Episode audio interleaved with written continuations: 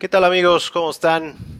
Espero que muy bien, pues aquí ya listos para esta segunda emisión de su programa Entrevistas, un programa por ahí, como lo hemos dicho, que buscamos eh, pues pasar un buen rato, eh, además de conocer a nuestros invitados, conocer eh, lo que hacen, por qué lo hacen, desde cuándo lo hacen y bueno, conocer también pues el mundo donde se desenvuelven eh, y platicar con ellos por ahí. Eh, bueno, antes que nada, saludarlos. Buenas noches, buenas tardes, buenos días, dependiendo del horario en que nos estén viendo.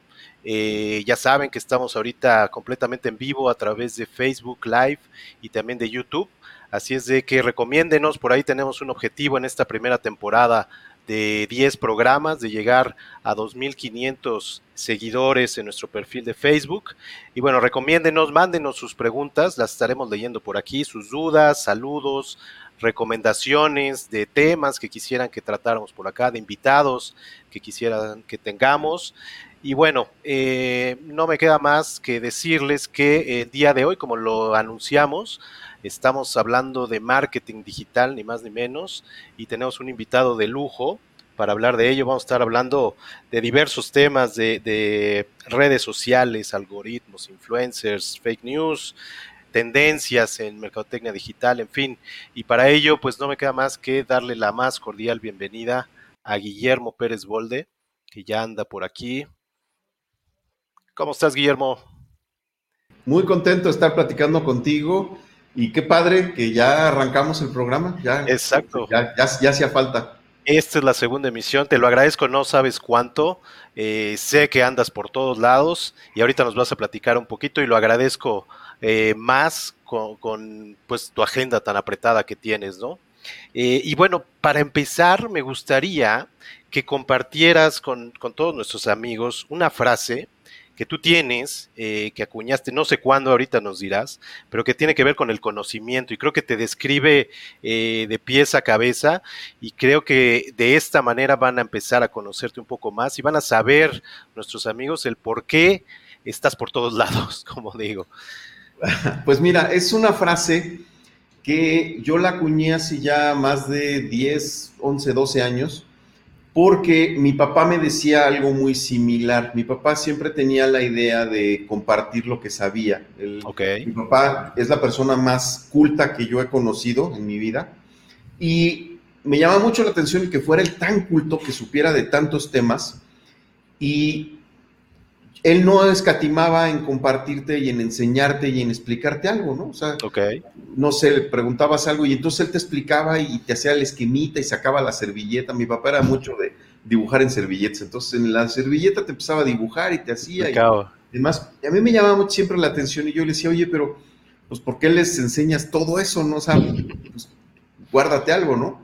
Y entonces él me decía, pues es que cuando tú compartes algo, y le das valor a eso que estás este, compartiendo. O sea, en realidad, si tú te lo quedas, o sea, por muy, por muy grande que sea ese conocimiento, si tú te lo quedas, pues, pues se queda ahí guardado, es como el agua estancada, ¿no? El agua tiene que fluir, ¿no?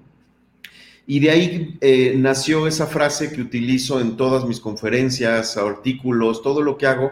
Siempre cierro con la frase que dice, el conocimiento que no se comparte pierde por completo su valor. Y efectivamente lo he comprobado a lo largo del tiempo, cuando tú compartes un conocimiento, la verdad es que es mucho más fácil entenderlo, procesarlo y que vengan nuevas ideas al momento de compartirlo. De hecho, a mí por eso me gusta tanto dar clases. La gente cree que les doy clase, pero en realidad soy yo el que está aprendiendo. O sea, soy yo el que aprende de los otros este, al enseñarles algo. El pretexto para aprender, para razonar, para evolucionar el conocimiento, pues es enseñarlo. Entonces, lo he descubierto a lo largo de los años que cuando enseñas algo, tú lo aprendes mejor y vienen nuevas ideas y nuevos, conceptos a tu vida a partir de mostrárselo a alguien más, ¿no? Entonces, ese es el origen de esa, de esa frase, que sí, efectivamente, muchos me ubican por ella y, es por eso, precisamente por, por el tema del conocimiento. Y no te lo había dicho, pero esa frase influyó mucho para este programa, para que se hiciera este programa, eh, por lo mismo, ¿no? Por compartir justamente eh, pues todo este conocimiento que tienen los invitados, ¿no? Entonces, Muchas gracias. y pues, platícanos un poquito en dónde andas, porque te veo por todos lados, te vi hace ratito con una contribución en un medio de comunicación. ¿En dónde andas eh, colaborando? Pues sigo escribiendo en la revista Mercados.0, ya he publicado más de 350 artículos. Nada ya, más. Este, pues, ya es un rato escribiendo. Eh, tengo una colaboración en televisión en vivo con en el programa de televisión de Darío Celis en el, en el Heraldo TV. Eh, tengo algunas participaciones de vez en cuando en el Financiero TV este, y en otros espacios más. Entonces, pues la verdad es que ando muy movido en ese sentido. Eh, ahora con esta nueva red social Clubhouse también vienen mm, cosas interesantes, que es otro concepto diferente, más, de, más como radio este, un radio colaborativo.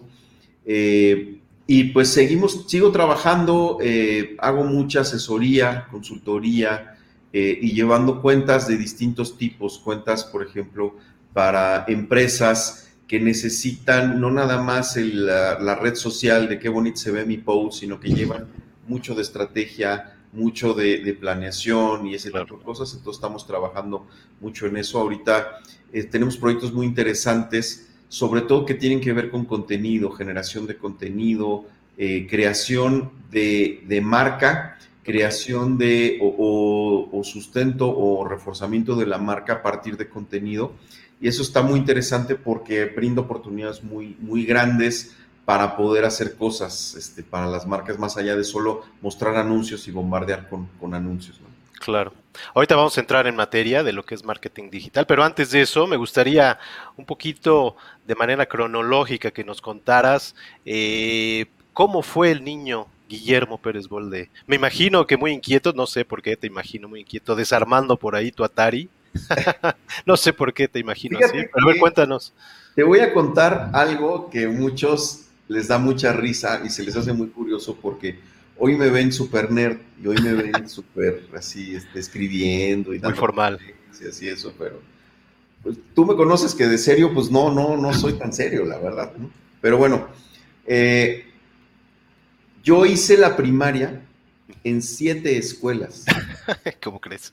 Porque me corrían de las escuelas. O sea, no logré conservar un año con el siguiente, porque era un niño súper rebelde, súper, súper rebelde. Yo tengo, bueno, a la fecha sigo teniéndolo, trastorno de déficit de atención, eh, y aparte dislexia, y aparte hiperactividad. Entonces, te podrás imaginar en un niño lo que es eso, en un, y mis papás empeñados en que yo estuviera en escuelas de alto rendimiento. Entonces, no, no, no, imagínate lo que salía de eso. Entonces... En aquellos años que no se conocía todo esto, ¿no? sí, exactamente. Este, pues, para mí lo ideal hubiera sido tal vez un sistema Montessori o alguna cosa por el estilo, y al final de cuentas, pues no fue. Entonces, yo era un niño súper este, conflictivo porque, pues no, no, o sea, no, no encontraba mi lugar en la, en la escuela.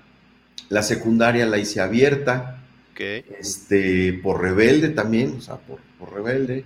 Este, tuve una situación, yo hacía taekwondo, me rompí la cadera, y estuve tres meses fuera, entonces de ahí me agarré para ya quedarme en la casa. Entonces me inscribí en la, en la secundaria abierta y, y terminé la secundaria abierta. Después me inscribí a la prepa y ahí como que se empezó a enderezar el camino. Ya como que empecé a, a, a verle forma ¿no? a la escuela, como por qué más o menos. Luego ya en la universidad las cosas ya cambiaron porque ya estaba yo haciendo lo que me gustaba, ya hacía cosas, empecé yo a trabajar, entonces, como que ya las cosas empezaban a tener un poco más de sentido y ya pasé de ser el rebelde a el inquieto que quería más, ¿no? Yo tenía una dinámica muy interesante cuando estaba en la, universidad, que eso me llevó después a poder trabajar este, más adelante y encontrar trabajo antes de terminar la carrera. Yo me puse una meta, dije, a ver, yo tengo que, le voy a dedicar media hora al día a aprender algo, solo media hora ni más ni menos. Y entonces me dedicaba a aprender algo, algo que no supiera, media hora a estudiarlo, a aprenderlo, a practicarlo, lo que fuera, media hora. Entonces, ¿Y tú ibas decidiendo ahí qué cosa. Imagínate lo que es dedicarle media hora a aprender algo nuevo durante siete días. Pues al cabo de un mes se ve una diferencia en tu vida. Y en mi vida se ve una diferencia. ¿Cuál fue esa diferencia?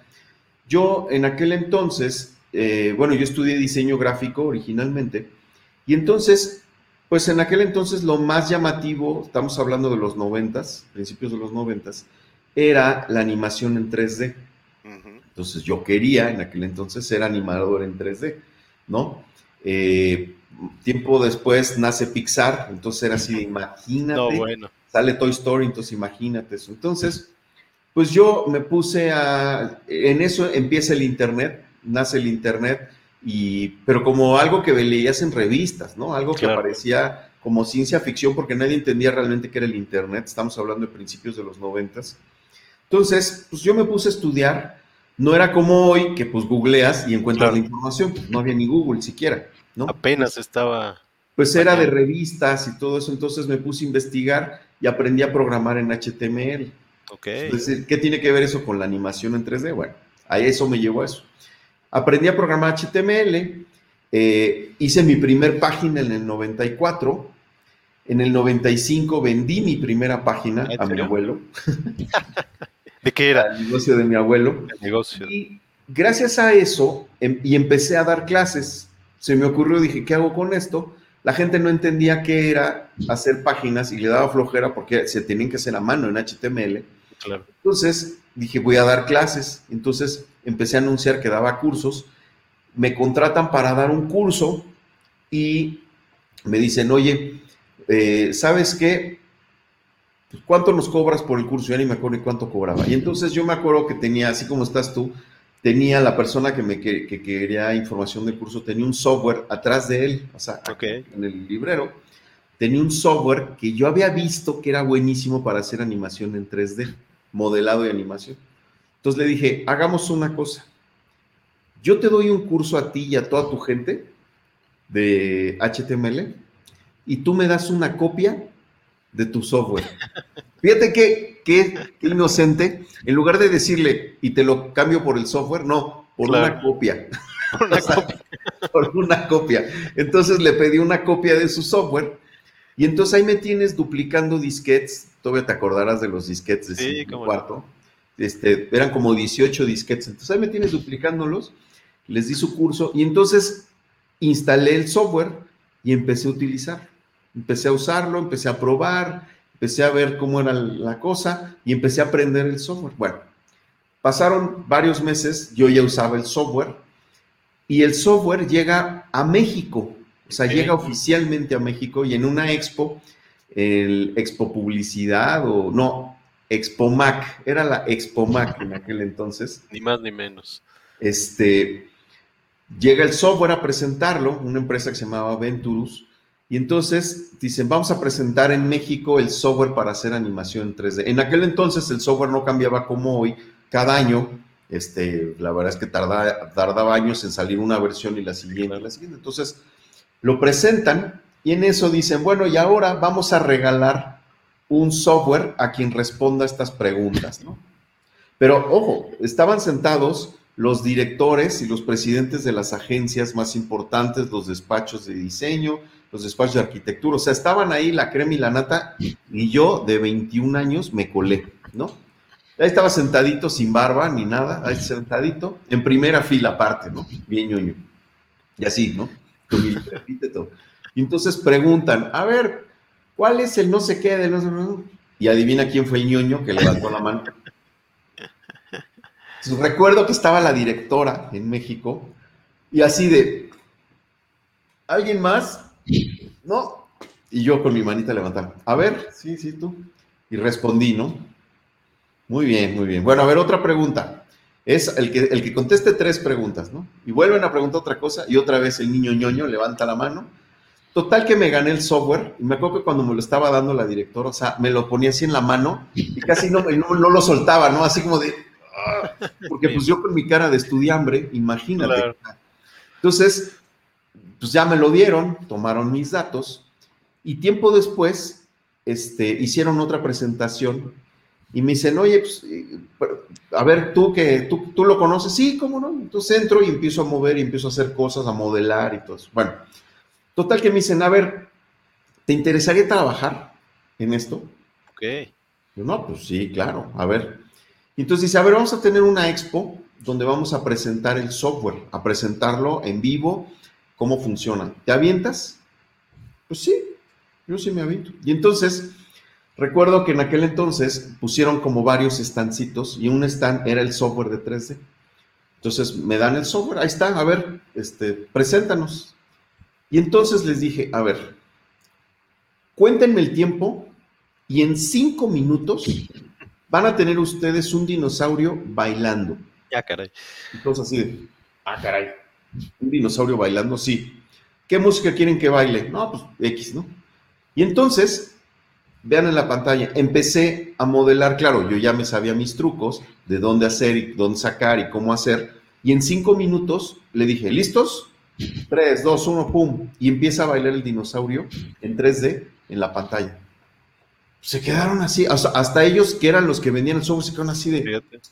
¿Cómo no? Porque pues imagínate, yo tenía todo el tiempo del mundo, estudiante, este, pues, me puse a picarle. Entonces, con eso me buscaron, me dijeron, oye, vente a trabajar con nosotros. No, tenemos una vacante en Monterrey. O sea, es para Product Manager en Monterrey. Les dije, no, pues no, yo todavía estoy en la escuela, estoy, estoy estudiando. Entonces, hasta que termine, porque pues me tenía que ir a Monterrey.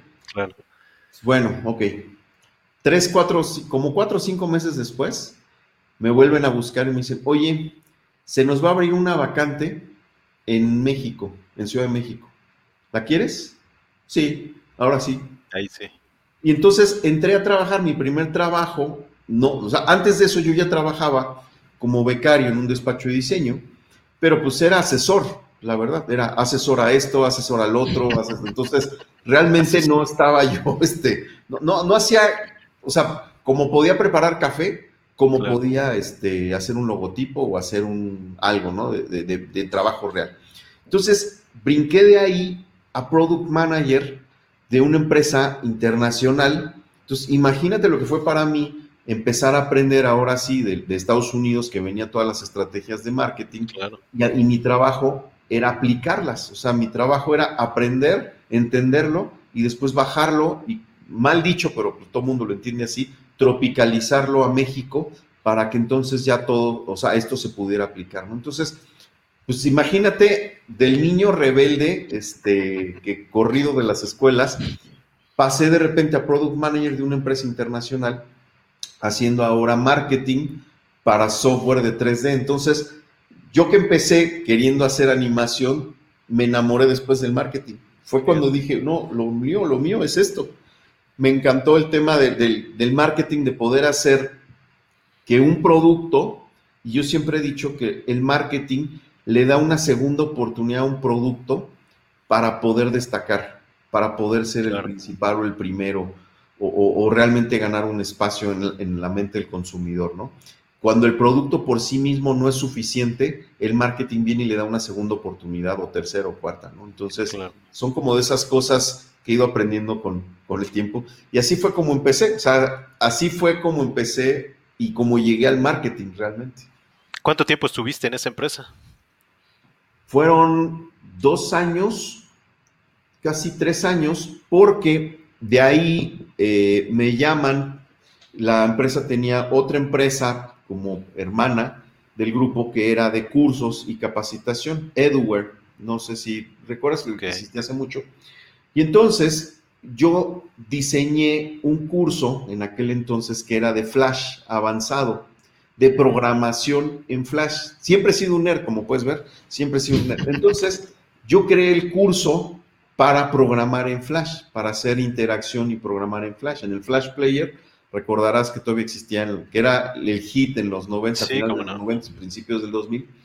Entonces, yo diseñé ese curso, entonces me jalan, me dicen, no, vente para acá, este, y empiezo a aprender otras cosas. Ahí, ahí aprendí Maya, el software de animación con el que ya hicieron este, que usa Pixar y todo eso. Ahí aprendí Maya, aprendí otras cosas más, este, y mi trabajo era aprender, diseñar un curso, darlo y entrenar a los profesores para que lo dieran. Entonces, pues eso me hizo aprender todavía más cosas y entonces más ideas me venían a la mente.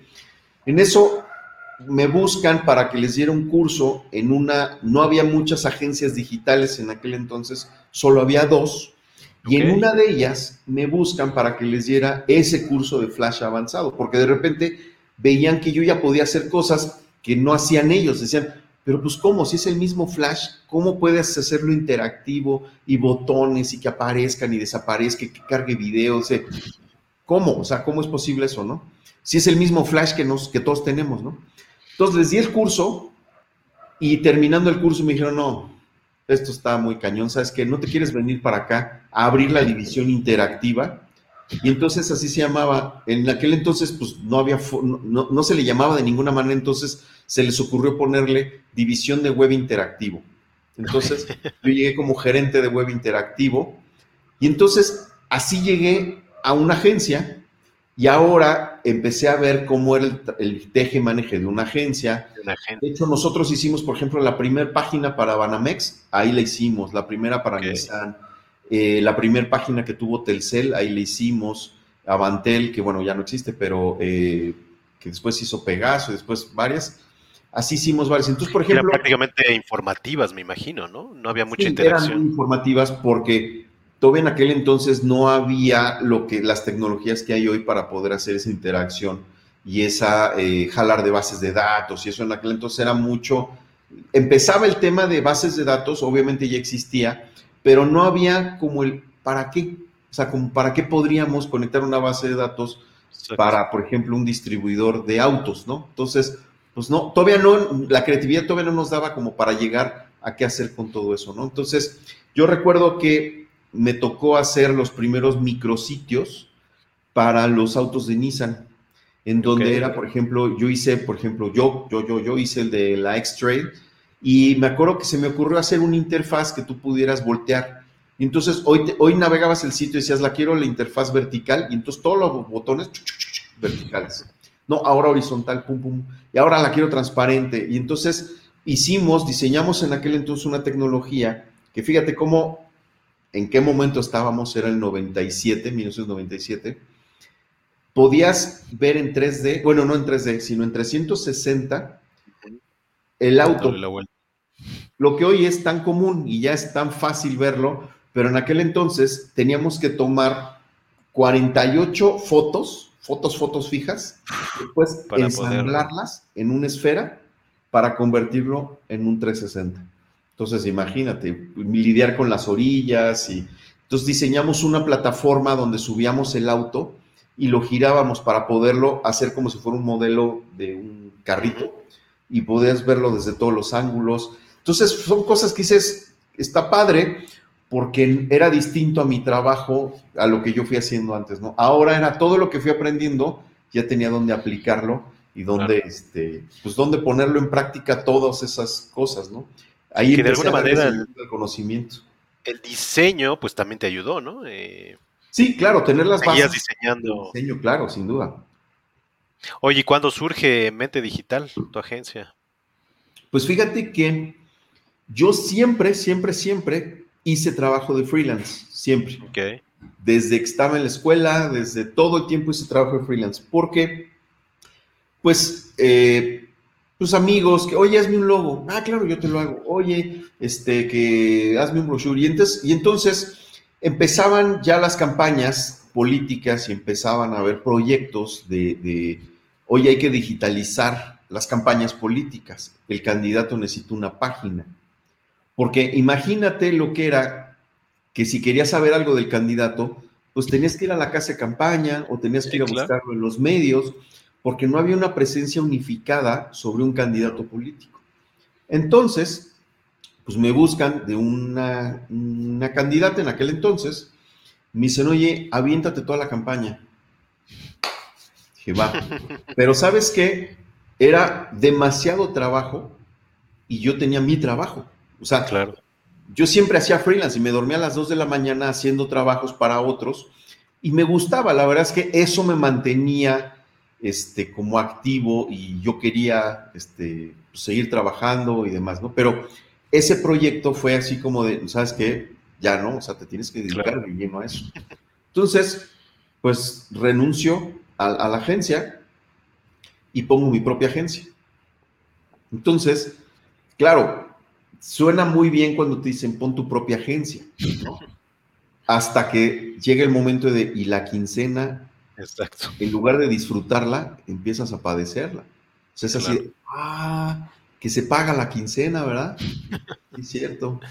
Ah, que el seguro social, ¿verdad? Sí, cierto. Ah, que bancos, que impuestos. Entonces, eran cosas que yo no sabía, que yo no tenía idea. ¿Por qué? Pues porque la verdad es que yo era un empleado.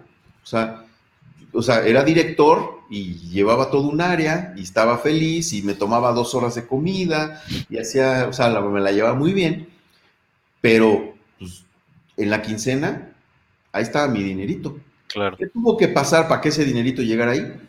Quién sabe. Yo hacía bien mi trabajo y supervisaba que los demás hicieran el suyo y ya, ¿no? Pero pasar de eso ahora tú encargarte de que eso suceda. emprendedor, ¿no? Tal cual. Exactamente, eso es muy diferente. Que yo siempre he dicho que la diferencia entre un empresario y un emprendedor es que el empresario sí cobra aguinaldo.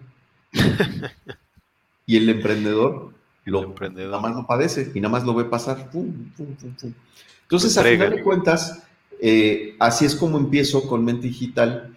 Eh, me acuerdo que el primer servidor que tuvimos lo armamos, era una computadora una computadora habilitada que compramos el espacio, compré el espacio para poder tenerlo y rentaba yo un espacio así en el rack conectado a internet para poderlo tener ahí y ese era mi servidor de internet, o sea, mis primeras páginas estaban albergadas ahí.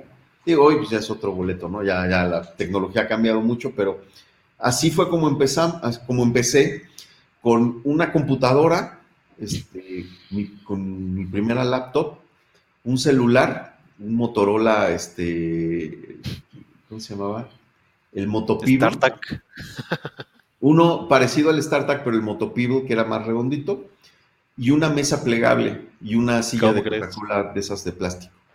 Así empecé. ¿Era en tu casa o en algún...? En casa de mis papás tenían un espacio este, que no usaban y entonces comencé a rentarles un rinconcito. Así, en un rincón, literal este, tenía mi puerta y ya no tenía absolutamente nada. O sea, era una mesa plegable, de esas que venden en Costco, este, y una silla de plástico, de esas apilables, y ya. Y pues a partir de ahí, con este proyecto de que empieza esta campaña, surgen otras campañas, me empiezan a buscar otros candidatos y otros candidatos y otros candidatos, y luego empiezo a trabajar con marcas, y ya y empieza como a crecer esta situación porque decían, oye, pues es que necesitamos una página web, ¿no? Y yo empecé, o sea, mis inicios en esto fueron haciendo páginas de Internet. Mente Digital empezó haciendo páginas de Internet. Ese era el, pues el inicio de todo esto. Todavía no había de anúnciate en Internet, no había este, publicidad como la de hoy. Empezaban los banners, pero pues era más bien de le contrato a este sitio unos banners, ¿no? Ya cuando llegó AdSense de Google más adelante, pues ya fue otra historia, ¿no? Pero Así fue como empezó todo. Y ya más adelante, hasta en el 2008, le di un giro hacia el tema de redes sociales, que pues es más o menos hacia donde vamos actualmente. ¿Cuál fue tu primera cuenta de formal de marca? De marca, la primera fue, fue para el PRI con la Fundación Colosio. Ah, mira. La primer marca. Interesante. El, PRI tiene una, tiene pues como varios institutos de estudios y análisis. Supongo que hoy que el PRI ya se debilitó, pues ya no es nada, ¿no? Que para mí era trabajo, más que un tema partidista de a favor o en contra, pues para mí era trabajo. Era chamba. Y, sí, y la primer cuenta de marca fue esa, fue la Fundación Colosio. Y la llevé varios años. Sí, fue, fue muy interesante. Después, este, Después llevamos una marca de productos para dentistas que se llama Ivoclar. Este, mucho tiempo llevamos esa marca. Eh, y así, hemos pasado por muchas, muchas empresas durante este tiempo. Ha sido muy, muy interesante esto. ¿Qué es lo que más disfrutas de la mercadotecnia y comunicación digital? Yo creo que lo que más disfruto es el proceso en que te buscan, de oye, a ver, somos marca X y vamos a tener un pitch o queremos presentarte el proyecto. A ver cómo ves. Entonces, empiezo a emocionarme, porque si a mí no me emociona algo, no lo hago. Así de fácil, ¿no? Finalmente soy Aries, entonces si no me emociona, no lo hago. Entonces me emociona, empiezo a, ver, empiezo a conocer. A investigar, me imagino. A investigar. Yo, yo, cuando, por ejemplo, cuando nos invitan a un pitch para una marca, pues pobres, porque en la agencia los pongo como locos a investigar, porque yo, yo, yo, yo hago eso. Investigo, me clavo, veo la competencia, este, todo, todo. hacemos un trabajo muy grande y a partir de ahí vamos determinando, pues, qué le vamos a proponer al cliente. Entonces, me gusta ese proceso de llegar a presentarle al cliente y sorprenderlo. Que diga, órale, no, no esperaba que fuera, que me presentaran esto, ¿no? O sea, eso me gusta, me gusta sorprenderlos de, llegar con una propuesta que realmente que resuelva la necesidad más allá de si me lo supieron explicar o no. Me gusta ese proceso de entender la necesidad. Me ha pasado mucho que llega el director de marketing o el gerente y te explican, incluso hacen un brief y, y demás. Y cuando ya te clavas al proyecto y dices, no, es que esto no era lo que necesitaban. O sea, no, o sea, estaban en otra onda. ¿Por qué? Porque tú lo sabes, a veces un, director, un gerente de marca, pues está tan metido que le da ceguera de taller, que está tan metido así, y sobre todo cuando son marcas grandes, traen los lineamientos encima y las, los mandatorios encima y compliance y un chorro de cosas que, que los traen así, ¿no? Y más, por ejemplo, cuando son marcas que de farmacéuticas, que nosotros trabajamos con farmacéuticas mucho, este, peor, porque traen... Muchas regulaciones, ¿no? Exactamente, traen aparte el tema regulación, entonces la verdad es que se quedan muy como adentro de una caja, ¿no? Entonces, a mí me gusta como salirme, echarme para atrás y ver, a ver, ¿qué, realmente, ¿qué es lo que realmente necesitan? Y a partir de ahí, empezar a tratar de encontrar qué, qué hay para poderles solucionar eso que están buscando, ¿no? ¿Qué es lo que necesitan para, para poderles solucionar, ¿no? Tenemos un proyecto que hicimos hace poco en donde eh, nos buscaron y decían, necesitamos redes sociales. Ok, a ver. Pero no podemos publicar el nombre de la empresa, porque es un laboratorio, es una farmacéutica. Ok. Entonces, ¿cómo le hago? Entonces, se nos ocurrió toda una estrategia para partir de contenido generar todo lo que, la, todo lo que necesite el laboratorio para que se dé una venta, o sea, para que ellos puedan vender. Y es empezar a detonar en los pacientes que vayan con el médico. Mm. Entonces, creamos una estrategia de generación de necesidad, pero para ir al médico. Como no puedes diagnosticarle ni recetarle ni nada por el estilo a través de redes o a través de internet, pero sí puedes llevarlos con el médico, Imagínate que lo llevas con el médico, el, médico feliz porque tiene consulta, y entonces el médico pues receta, y entonces cumples con todo el ciclo. Pero entonces fue diseñar toda una estrategia para, para incrementar la consulta en el laboratorio. O sea, la consulta de los médicos para que ellos receten y se haga todo, todo ese ecosistema. Y detonar a todo, ¿no? Exactamente. Entonces entender no a la marca como que suena la caja registradora, sino entender que hay un ecosistema, que hay que hacer que funcione todo ese ecosistema, analizarlo, entenderlo, y a partir de ahí crear las acciones y reforzar los puntos en donde puedas hacer algo para que eso realmente funcione. Entonces, si se, te debilita algún eslabón, pues ya no, ya no cumplió, ya no cumplió. Entonces, me, me sucedió que hicimos para otro cliente igual de farmacéuticas, Hicimos una estrategia increíble, padrísima, la campaña súper bien. ¿Y qué crees? Que no había producto. Resulta que no, se les terminó. Entonces, el resultado es hasta dentro de tres meses, pero no querían parar la campaña. Y así la gente lo está pidiendo. la percepción. Los médicos lo están recetando, pero no hay en aquel. Entonces, son como de esas cosas que dices, pues hay que hacer ajustes, hay que ver. Y nosotros bueno, yo a nivel personal lo soy y soy así, pero como agencia somos de meternos hasta la cocina. Y a veces opinamos sobre temas que no nos importan, pero que tienen que ver con el proyecto. Claro.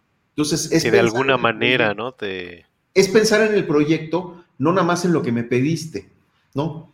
Entonces, a final de cuentas, es como entender qué necesita el cliente y eso es lo que más me divierte. ¿Cómo le hago para darle al cliente lo que quiere sin siquiera que me lo esté pidiendo, ¿no? Que eso es mucho de la filosofía que tenía Henry Ford y de lo que de la filosofía de Steve Jobs. Henry Ford tiene una frase que seguramente habrás escuchado que decía, si yo le hubiera preguntado a la gente lo que quiere, me hubieran pedido unos caballos más rápidos, unas piernotas, ¿no? Pues sí, porque la gente te pide en función de lo, que pensaba, de lo que ve. Entonces, pues no, Henry Ford no hizo caballos, o sea, no fabricó caballos con las patas más largas, él fabricó un auto, ¿no? ¿Por qué? Porque se fue un paso atrás para entender la necesidad. Es lo que hacía Steve Jobs. Steve Jobs lo que hacía era analizar a la gente en su vida qué hacía. Y a partir de ahí generaba productos que le resolvían eso, en lugar de preguntarles. Porque si yo te pregunto, ¿tú qué necesitas? Pues vas a responder en función de lo que ahorita crees, lo que sientes, tu estado de ánimo, en fin, ¿no? Si te duele el estómago, pues tal vez vas a querer algo que responda a eso. Pero si te duele la cabeza, a otra cosa. Y si no te duele nada, pues a otra cosa. Entonces, es mejor estar analizando a la gente en lugar de preguntarle. Porque la gente aparte, pues dependiendo, yo siempre, por ejemplo, he hablado cuando en proyectos salen las encuestas o vamos a hacer encuestas, depende la encuesta, depende el lugar y depende el encuestador, incluso las preguntas, para el tipo de respuestas que necesitas. Es así de cómo después de tanto tiempo no se les hace sospechoso que las encuestas políticas siempre favorezcan al que las mandó a hacer. No sé, a mí me parece un poco sospechoso, pero hay, por lo que veo a los que las mandan a hacer, ¿no? Pero son las cosas curiosas que tiene esta industria. Oye, con todo este proceso que dices, pues ahí está el gran valor de las agencias, ¿no? El ver más allá, ver otros ángulos, que como decías, las marcas y los corporativos, pues a veces no alcanzan a ver. Y sabes qué, yo creo que es entender que un corporativo, cuando la marca es muy chiquita, pues terminas hablando con el dueño, ¿no? Y, y termina siendo capricho del dueño y terminas con que no me gusta el color, no me gusta, el, quítale el verde, mis letras más grandotas. Y te vas al extremo y ahora trabajas con un corporativo en donde casi casi todo lo revisan de acuerdo a un manual y que corresponda y no, no nos podemos salir de esta, de esta línea. Entonces, es muy complicado. El chiste y el trabajo de una agencia es no clavarte con esas cosas, no tomarte lo personal y saber que tú eres parte del proceso para que la marca se convierta en algo mejor. Y a veces en ese proceso son 18 mil cambios. Nos pasa, este, tenemos un, por ejemplo, un cliente, se le manda la planeación del mes, ¿no? De todos los contenidos para redes. Se le tiene que mandar con mucha anticipación por, por procesos internos, ¿no? Y no sé, de 20 contenidos, de 30 contenidos, pues te cambian 15, ¿no? Y había un, community manager que se estaba integrando apenas y dice, no inventes, pero entonces hicimos las cosas tan mal, o sea, estamos... No, no, espérate. Es que fíjate los cambios. Es ajustemos al logotipo en la aplicación 2B que va en gris porque este ajusta mejor de acuerdo al fondo para que vaya, o sea, el orden, no, ¿sabes qué? Que el número telefónico vaya en secuencias de 2, 4, 4. Son cosas que, claro. que o, sea, si tú trabajas con una empresa chiquita, ni cuenta se van a dar. O sea, hasta errores tipográficos se les pueden ir, ¿no? Pero en un corporativo pasa por tantos procesos y por gente que su trabajo es detectar esas cosas. Entonces, si como agencia te sientes, si como agencia te enojas, pues... No, pues no. Pues no, no funciona. Buenísimo. Oye, ya nos empezaron a llegar aquí algunos comentarios de Adriana Farías, Sergio Aguilar, eh, Marta Laura García, Beatriz Tobar. Eh, y bueno, quería entrar en materia. Bueno, quería pedirles a todos que compartan, que manden sus preguntas. Vamos a hablar ahorita sí ya de lo duro eh, que es el, todo este tema del marketing digital. Y quería empezar que nos comentaras tres tendencias que tú veas ahorita en el, en el marketing digital. Mira, cambiaron drásticamente con la pandemia. Ahorita estamos en un momento de transición en donde estamos perdiendo el miedo a salir, ¿no? Me imagino como el vampiro que lo curan y ya no es vampiro, y cuando sale el sol dice, sí saldré o no saldré, está así como que saca la patita a ver si sí este, se va a quemar o no se va a quemar. Así estamos ahorita, en donde eventos masivos, aglomeraciones, lugares concurridos, vas a ir tal vez, pero no vas a ir igual, ¿no? Te voy a poner un ejemplo. Las activaciones, que tú las has visto y tú mismo participaste en activaciones, una activación en donde le vas a mostrar el producto al cliente, ¿no?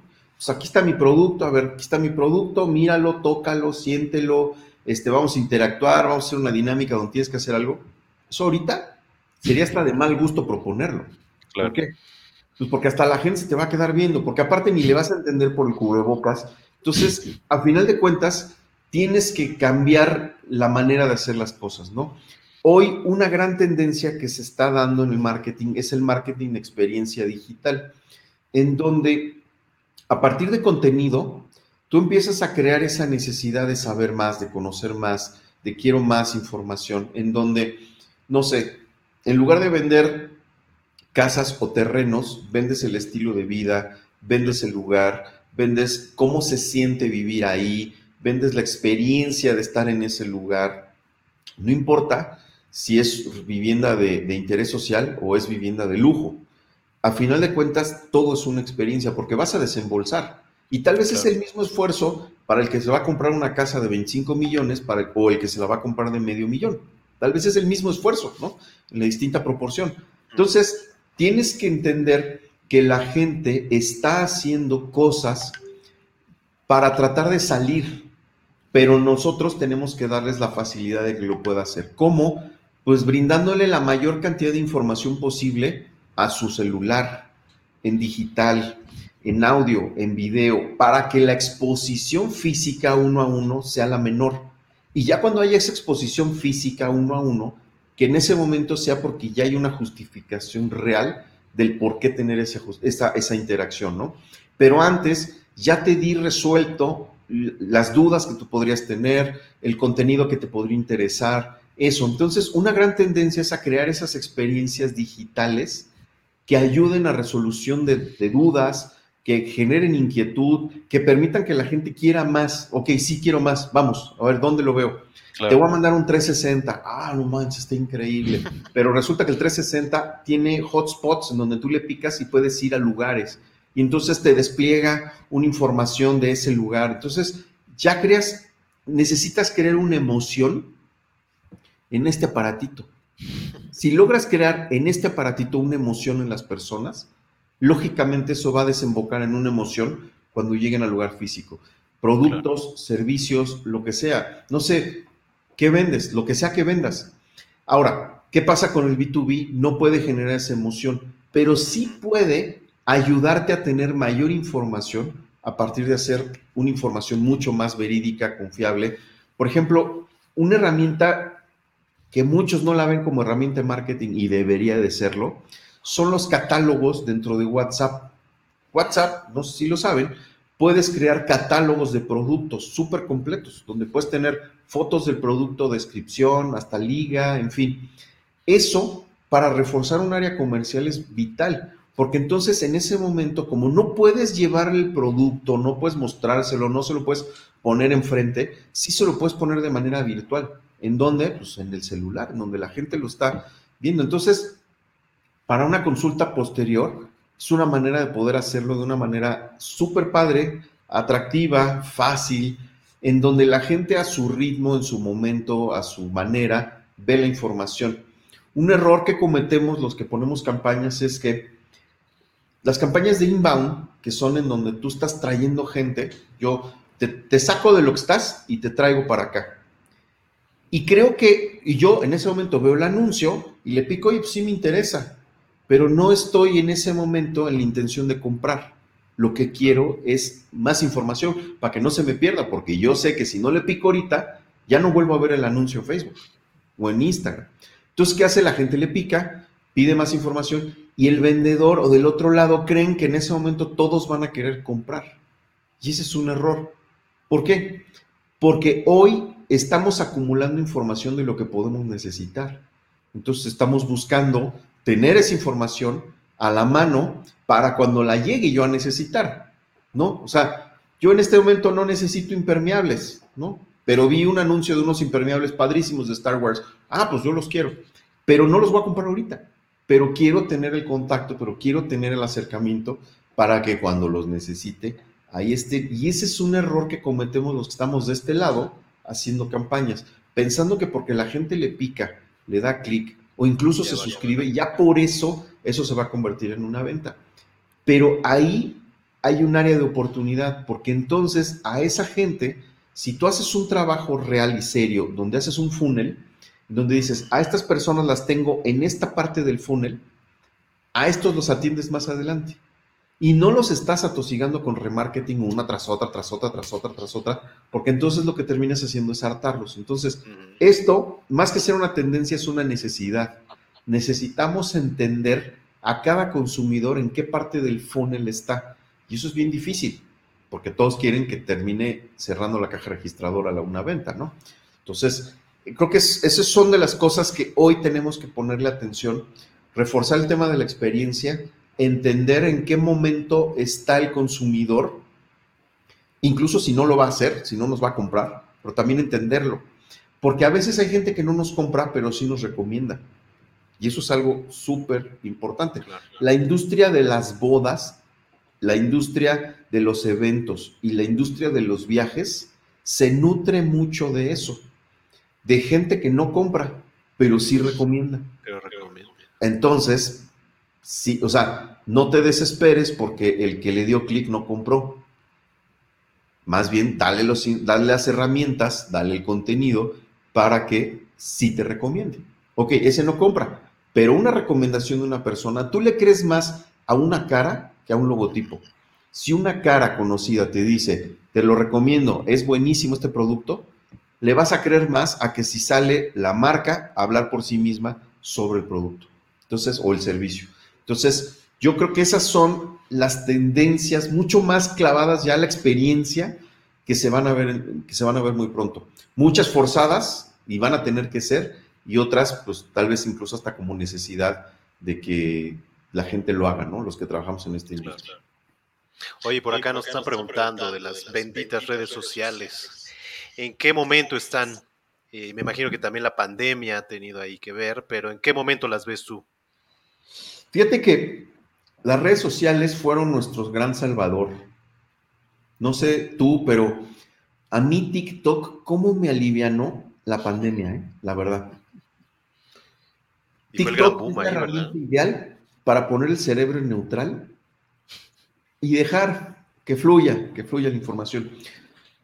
Algo que, pasó en este tiempo eh, es que la gente empezó a utilizar las redes sociales para fines distintos a lo que lo usaba antes. Por ejemplo, algo que creció exponencialmente durante la pandemia fue las búsquedas dentro de Facebook y dentro de Instagram. Y bueno, en YouTube también.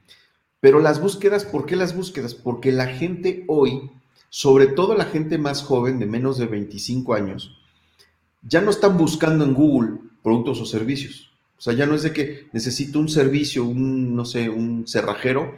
En lugar de buscarlo en Google, lo buscan en Facebook, lo buscan en Instagram o lo buscan en YouTube.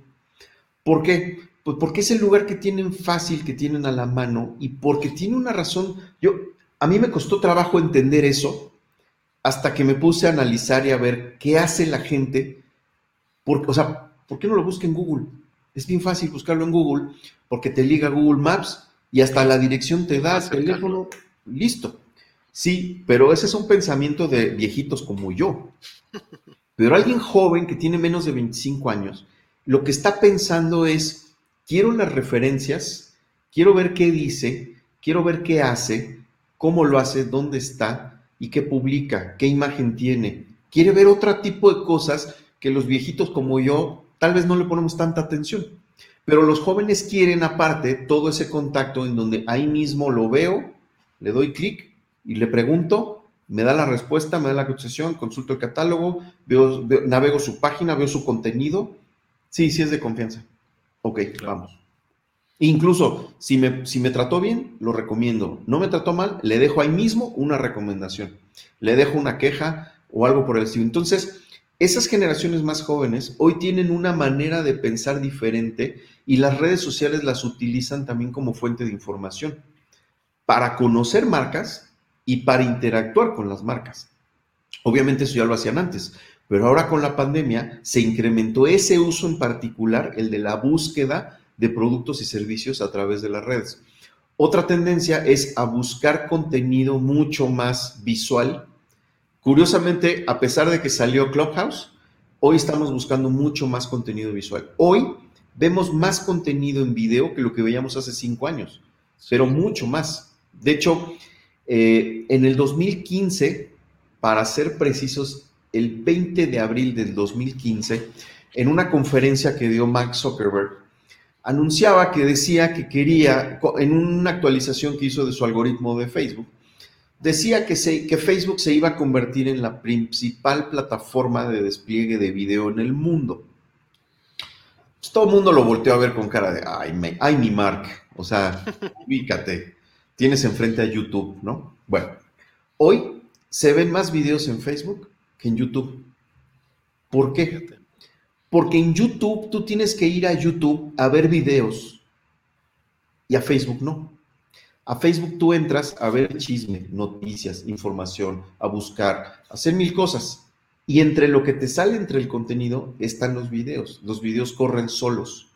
Y aparte tiene la ventaja de que los videos son publicados por gente que en teoría conoces o por marcas que sigues o en una de esas es publicidad.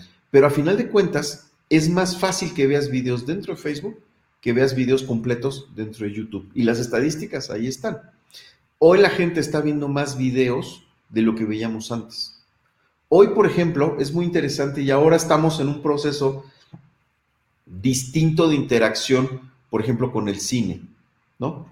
Seguramente tú tendrás alguna película que tienes ganas de que estrenen y no se estrenó antes, ¿no? No sé, por ejemplo, en mi caso, quiero que estrenen la de James Bond, este, la nueva de James Bond. Este, quería que estrenaran la de Mortal Kombat, que bueno, ya la estrenaron. Y da coraje ver los cines vacíos, ¿no? Una película así, como Mortal Kombat, que tendría que tener el cine lleno y sería la película taquillera, pues estaba vacía. Pero, por ejemplo, vienen otras películas, viene John Wick 4, este, Matrix, en fin. ¿Cómo nos estamos enterando de que vienen?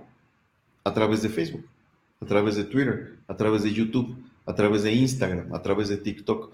Ahora así es como nos enteramos de las películas, de los programas y de las series. Por ejemplo, no sé, acabo de ver que va a salir la segunda temporada de The Witcher en Netflix, ¿no?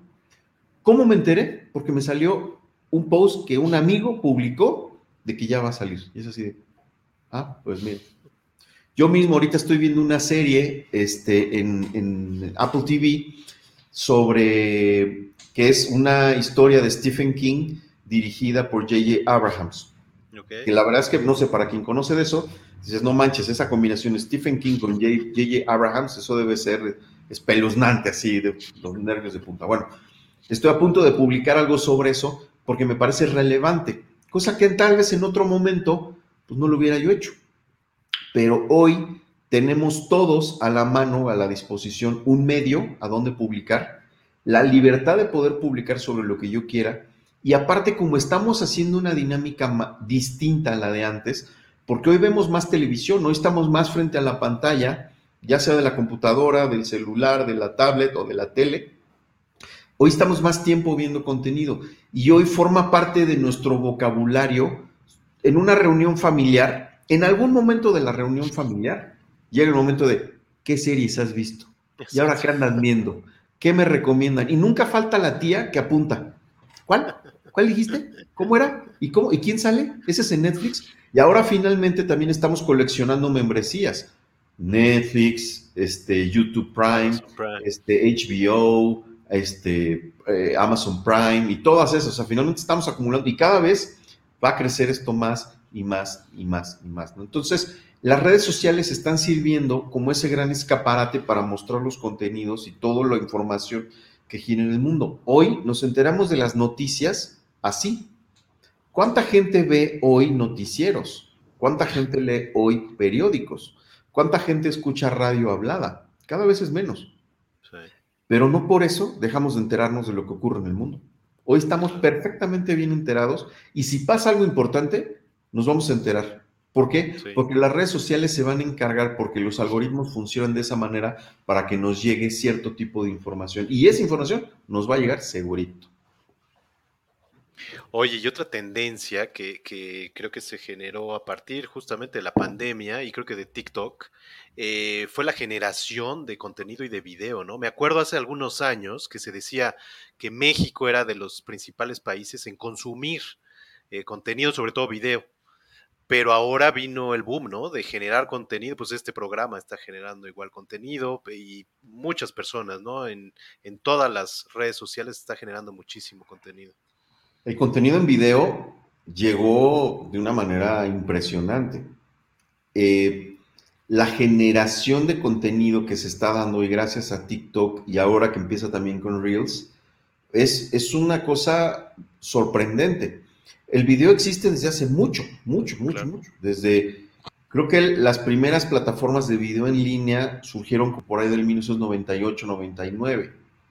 Entonces, y digo, eran videos así chiquititos. Y yo me acuerdo que en, la, en esas expos, lo que platicamos hace rato, la Expo Mac, yo recuerdo cuando presentaron ahí una tecnología revolucionaria que se llamaba QuickTime.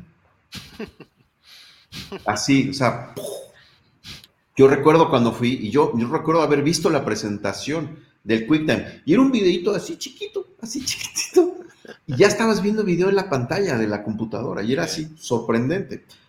Hoy cualquiera puede grabar y cualquiera puede transmitir, y eso hace una gran diferencia. Pero TikTok vino a revolucionar eso porque le dio la facilidad a la gente de poder hacerlo. ¿Por qué? Mediante esos retos, que aparte nadie te plantea los retos, nadie te reta, pero al final de cuentas ya se entienden como retos. Tú ves un, un video y dices, a ver, yo quiero hacer mi propia versión de ese video. A ver, tomas el audio, grabas con ese audio y haces tu versión del propio video. ¿Eso que provoca? Que le pierdas el, el miedo.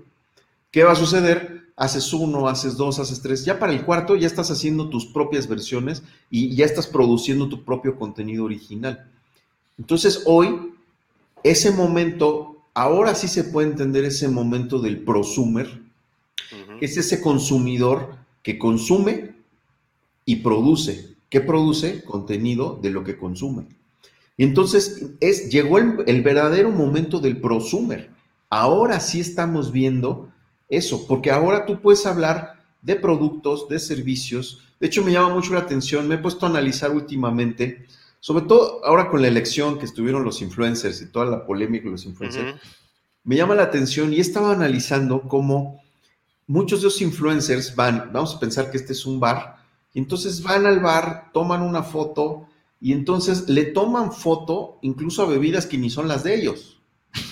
oye, oye amigo, ¿me permites tomarle una foto? Entonces le toman una foto o un video a la bebida de alguien más.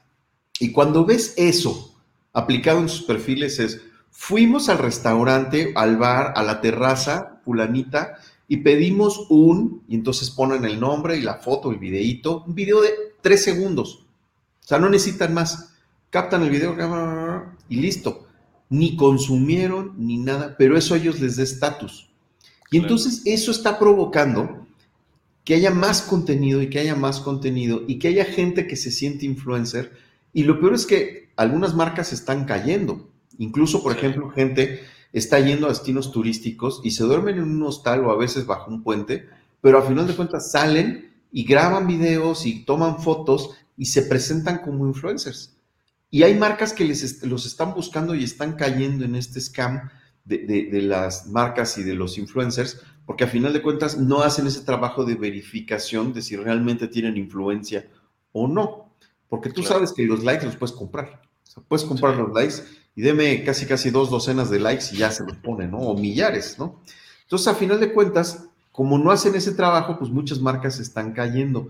Pero es producto de la facilidad que hoy tenemos todos, todos, de poder generar contenido, un contenido de una calidad mejor, gracias a todo el software. No sé si conocen eh, eh, TikTok tiene una aplicación que es de ellos mismos que se llama CapCut, que es una verdadera maravilla para editar video. O sea, pero en verdad es una maravilla. Tú cuando ves esa aplicación y dices, es gratis aparte, está hecha con toda la intención de empoderar al usuario de TikTok para que genere contenidos impresionantes. Por ejemplo, todos esos, todos esos videos de que desaparecen cosas, que se agarran una prenda, la jalan y aparecen con otra, todo eso lo hacen con CapCut.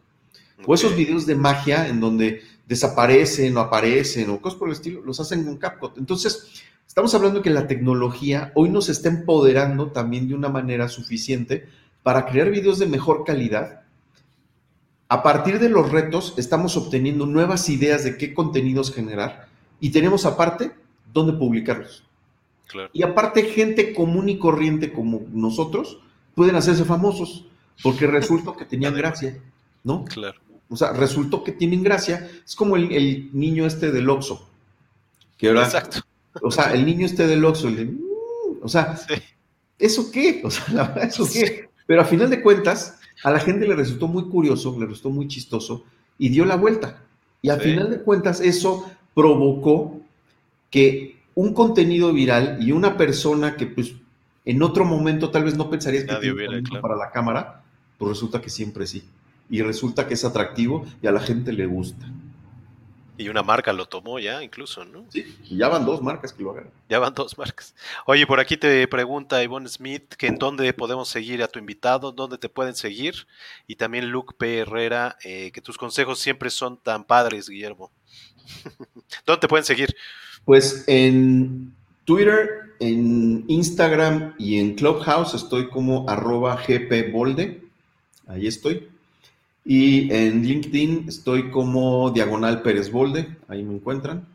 Y pues no sé, ahí estoy, cualquier cosa. Y donde este, colaboras, ¿no? Todos los medios que estás. Sí, estoy, por ejemplo, eh, colaborando con el Heraldo TV en el espacio de Darío Celis, este, publicando, de hecho, es la que comentamos hace rato, y publiqué un video sobre la nueva ley de publicidad.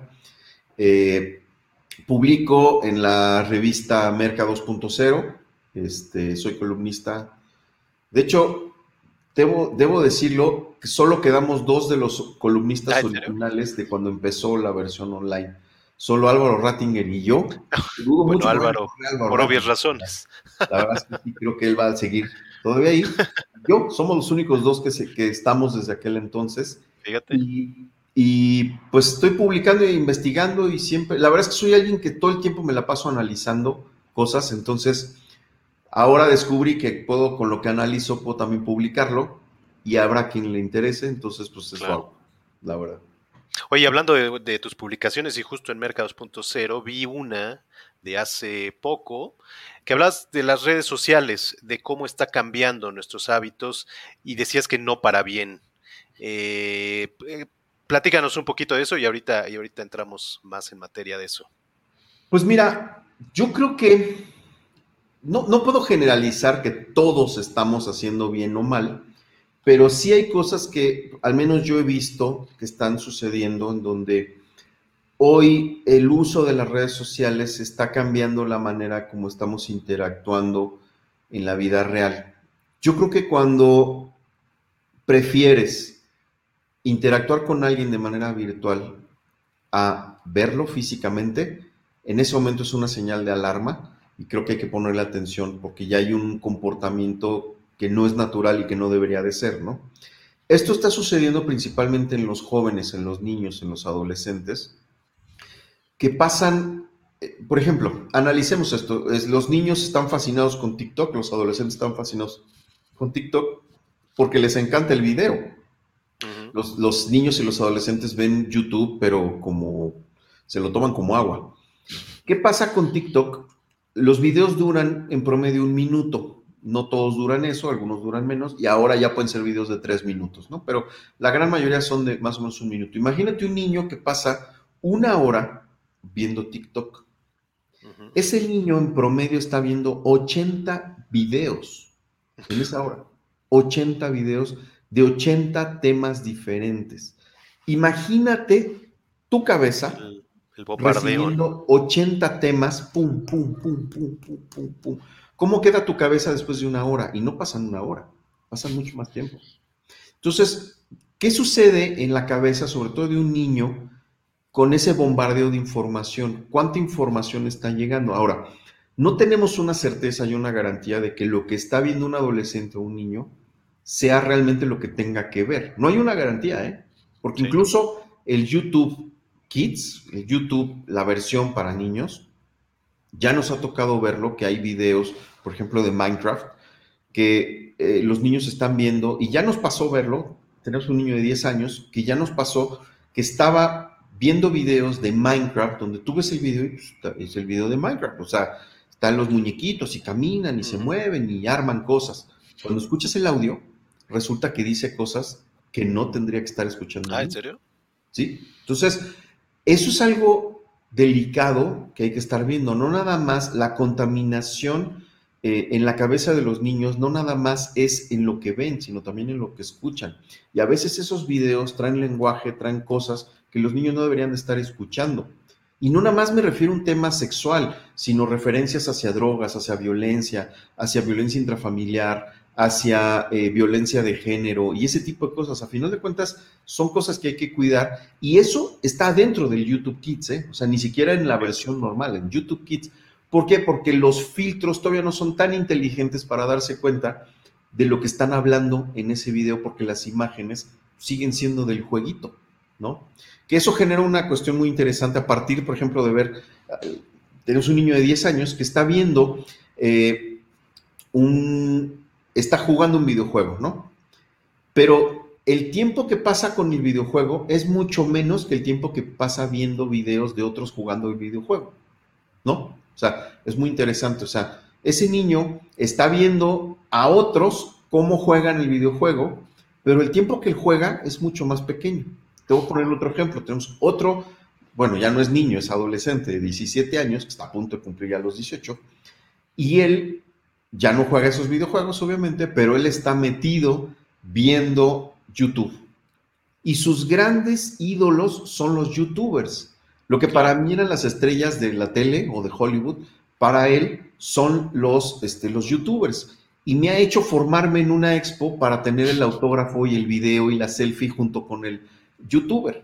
Y cuando me, me pasó, fuimos a una convención y ahí me tuvo formado dos horas para conocer a Mr. X, ¿no? Que es de Top Comics, ¿no? Bueno, dos horas, ¿no? Y otra para conocer a Andrés Navi, que era otro de los influencers. Entonces, mi hijo Guillermo, para se llama igual que yo, ahí me tuvo formadito, ya estoy formado junto con otras mamás y papás, estábamos en las mismas en los que ellos iban y venían. Cuando llegamos, me toca ver a estos influencers y cuando los vi dije, no inventes, son de la misma edad, son unos niños. Y entonces todo el truco era ir a tomarse la foto con ellos y poderla publicar ellos a su vez en las redes sociales. Entonces, hoy el rol de las redes sociales están cambiando nuestra perspectiva de la vida. Porque imagínate estar viendo contenido en las redes sociales, ese contenido se convierte en tu realidad, porque no tienes contra qué contrastarla en un noticiero, en un periódico, en un radio hablada, y con los demás que hablan, que hablas, están igual que tú, enajenados con ese contenido, pues tu realidad es esa. Tú pregúntale a cinco niños por separado qué opinan del presidente y van a tener la misma opinión. Pregúntales qué opinan de una empresa tecnológica. Pregúntales quién es su máximo líder, ídolo en la vida y te van a decir que es Elon Musk. ¿Por qué? Pues porque pues, las redes sociales nos van encasillando y nos van moviendo hacia allá. Lo que nosotros, los viejitos, pensábamos que nos hacía la televisión en su momento. No, las redes sociales hoy están haciendo eso y mucho más en la mentalidad de los jóvenes. ¿Por qué? Porque no tienen contra qué contrastarlo. Entonces les llega así abrumadoramente la información y se queda de manera contundente en sus cabezas porque no hay un medio de contraste que ponga en cuestión, que, que haga un cuestionamiento al respecto. Claro. Oye, hablando de eso, justamente, eh, me imagino que viste la, el documental medio ficción de Netflix que se llama El Dilema, ¿no? Este, un poquito que habla de eso, de cómo te pueden ir guiando. ¿Qué opinas de todo eso? Pues mira, no sé si, ahorita que dijiste como de ficción, dije, pues no, eh, yo creo que está muy apegado a Pero tiene unas partes de ficción, ¿no? De, es como documental y alguna, la parte de la familia que hay como que Fíjate la dramatización. sí, claro, la manera como lo presenta, ¿no? Es como la película, la de Intensamente, ¿no? Este, es como una manera de presentarlo de esa manera. Yo creo que hoy las redes sociales sí generan una adicción, sí necesitamos estar en ellas. Yo lo veo, por ejemplo, con WhatsApp. Tenemos una necesidad los adultos de estar revisando WhatsApp y, ya tenemos, piénsalo, una, respuesta automática y estamos con el celular así, ¿no? Levantándolo para ver si llegaron notificaciones, para ver qué pasa, a ver si algo está llegando. Y las notificaciones se han convertido en ese valor que, o sea, lo necesitamos. Hay un término en psicología que se llama FOMO, Fear of Missing Out, que es ese miedo que tenemos de perdernos algo. Y aplicado hacia acá, una persona que está revisando su celular a cada rato, si se le descarga, si lo pierde, si lo que sea, ¿cómo se pone? ¿Cómo te pone? Hay otro fenómeno que a mí me pasaba antes hasta que lo hice consciente. A mí me pasaba que me vibraba la pierna. O sea, yo lo guardo en el bolsillo y me vibraba la pierna. Entonces, hasta que hice conciencia de, a ver, no me está vibrando nada, ya soy yo este, esperando una notificación. Es la expectativa que tienes de que está vibrando y vibró, y eso hace que estés volteando a verlo. Entonces, yo creo que ese, ese documental tiene mucho de verdad en cuanto a la necesidad que todos tenemos hoy de estar conectados y de estar enterándonos de todo. Yo recuerdo, tú te acordarás cuando nacieron las Blackberries, que podías tener tu mail en, la, en el aparatito, ¿no? Y muchos se quejaban, o sea, muchos decían, es que es una maravilla y muchos se quejaban de no inventes, porque ahora recibo mails el fin de semana o en las noches, cuando antes el correo electrónico se quedaba en la oficina hasta el otro día o hasta el lunes, ¿no? Hasta el lunes. Y hoy los estoy recibiendo todo el tiempo. Bueno, imagínate lo que estamos viviendo hoy, donde el jefe entra al grupo de WhatsApp y ahorita tuvo una idea y son las 2 de la mañana y en ese momento la escribe y te la manda. les llega a todos. Entonces, habrá quien en ese momento la abra y diga, oh, ya me mandó algo o, o no. Agrégale el hecho de que puedo ver si ya te llegó y puedo ver si ya lo viste y ahora genera una expectativa de por qué no me respondes. Y, y eso, la verdad es que crea una psicosis un poco enfermiza en todos, porque crea ese, ese, esa necesidad de ver qué está pasando, pero también ver que me respondan. Yo, yo en clase les pongo un ejemplo sobre, les pongo un ejemplo, por ejemplo, las mujeres van a ir a una boda y escogen el mejor vestido, ¿no? Un vestido que les ve, se les ve impresionantemente bien. Y entonces antes de la boda o antes del evento social se toman una foto. Siempre les hago la broma de pelo, boobies, pompis, o sea, para que se vea pelo, boobies y pompis en la misma foto, en la selfie, y la suben a Facebook o a Instagram, ¿no? Y se van. Pasa una hora, dos, en lo que ya pasa como en la ceremonia, lo que sea, se pueden estar tranquilos, van a su teléfono y ven y no tienen ni un like. Entonces les pregunto, a ver, tú que te ves espectacular en tu vestidazo y no tuvo ni un like, ¿qué haces? Y me, divierte mucho ver la reacción, sobre todo de las alumnas en ese momento, así como de, les entra como la angustia nada más de pensarlo. O sea, ¿qué pasaría si pasa esa situación? Y les entra como la angustia. Y entonces la siguiente pregunta es, bueno, entonces, ¿para qué subiste la foto? No era para compartirla, era porque estás esperando esa calificación y esa evaluación y ese, te ves muy bien y chiquita y comentarios. O sea, estás esperando que llegue eso. ¿no? Una reacción. Pues no nada más es llevarte mi álbum de fotos para que lo veas y compartamos juntos el momento, sino también hay una expectativa de interacción. Y hoy nos estamos acostumbrando a, nos estamos acostumbrando a que eso suceda, a yo publicar y que alguien responda. O sea, no nada más es público por publicar, sino publico con una expectativa de que va a haber una respuesta del otro lado. Y la verdad es que eso puede llevarnos también a una situación enfermiza de dependencia a la interacción. Claro. Creo que aquí lo importante es el balance, ¿no? Me imagino. Pues sí. Y además, algo que comento yo también a veces es, eh, las redes sociales yo las veo también como que cualquier red social te da una maleta que tú vas llenando con lo que tú quieres, ¿no? No tanto es, eh, a veces sí es cuestión de algoritmo, que ahorita vamos a ver, pero pues tú lo vas llenando, ¿no? Con lo que tú quieres, incluso puede ser cosas que te nutran, cosas que te informen sobre cultura, arte, lo que sea, ¿no? Pero creo que puede haber ese balance, ¿no? De estar viendo a lo mejor algunas otras cosas, pero algo que realmente te nutra y, y ponerlo en la maleta que te sirva para tu viaje, ¿no? De vida. Yo creo que las redes sociales, por ejemplo, yo como las entiendo, yo, yo, yo a nivel personal, por ejemplo, TikTok, yo casi no veo este, bailecitos, ¿no? Casi no. Veo mucho contenido de finanzas. Yo, yo, soy, uno de mis hobbies es el tema bursátil, curiosamente. O sea, nada que ver con todo lo demás. Pero uno de mis hobbies es el tema bursátil, cómo funciona la bolsa, cómo sube y baja una acción en función de ciertos factores. Todo eso me parece fascinante, fascinante, porque eh, es como un mundo aparte, un mundo aparte. Entonces, yo veo mucho contenido sobre eso, sobre criptomonedas, ¿En TikTok? sobre en TikTok, que dices, no esperarías que ese contenido estuviera en TikTok. Bueno, hay contenido de mucho, mucho valor en TikTok. Veo mucho contenido sobre cosas que me interesa aprender. Eh, a mí me gusta mucho la historia y me gusta mucho la geografía y ese tipo de cosas. Entonces, veo mucho contenido sobre eso. Entonces, las redes sociales te permiten moldearlas para que venga el contenido que a ti te interese. Claro. Si solo te aparecen bailecitos, es porque no le has dicho cómo, cómo, qué, qué tipo de contenido te tiene que mostrar. Obviamente me siguen saliendo bailecitos y cosas de esas, Nada más que si te clavas en los bailecitos, pues te van a seguir saliendo. Te van a salir más, ¿no? Pues a mí me parece mucho de ese contenido. Y eso, por ejemplo, hay gente que me dice, es que a mí me aburre Twitter. Me aburre mucho Twitter. Yo sí, pues, te aburre porque sigues a gente aburrida. Pero si sigues a gente que te interesa, Twitter va a ser una maravilla y no te vas a querer despegar. ¿Por qué? Pues porque depende de, de ti cómo lo configures, las personas a las que sigues, las cuentas a las que sigas, para que sea o no interesante.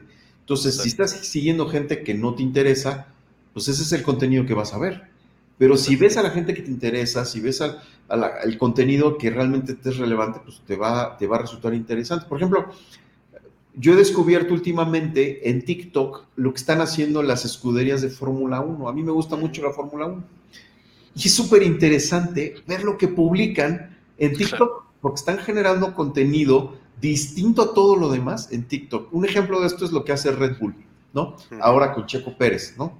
En donde Checo Pérez llegó a reforzar a la escudería, no llegó como el estelar. Exacto. ¿no? Verstappen era el, estelar y resulta que Checo es el que está haciendo, la, está destacando y siendo el número uno y acaba de ganar un podio.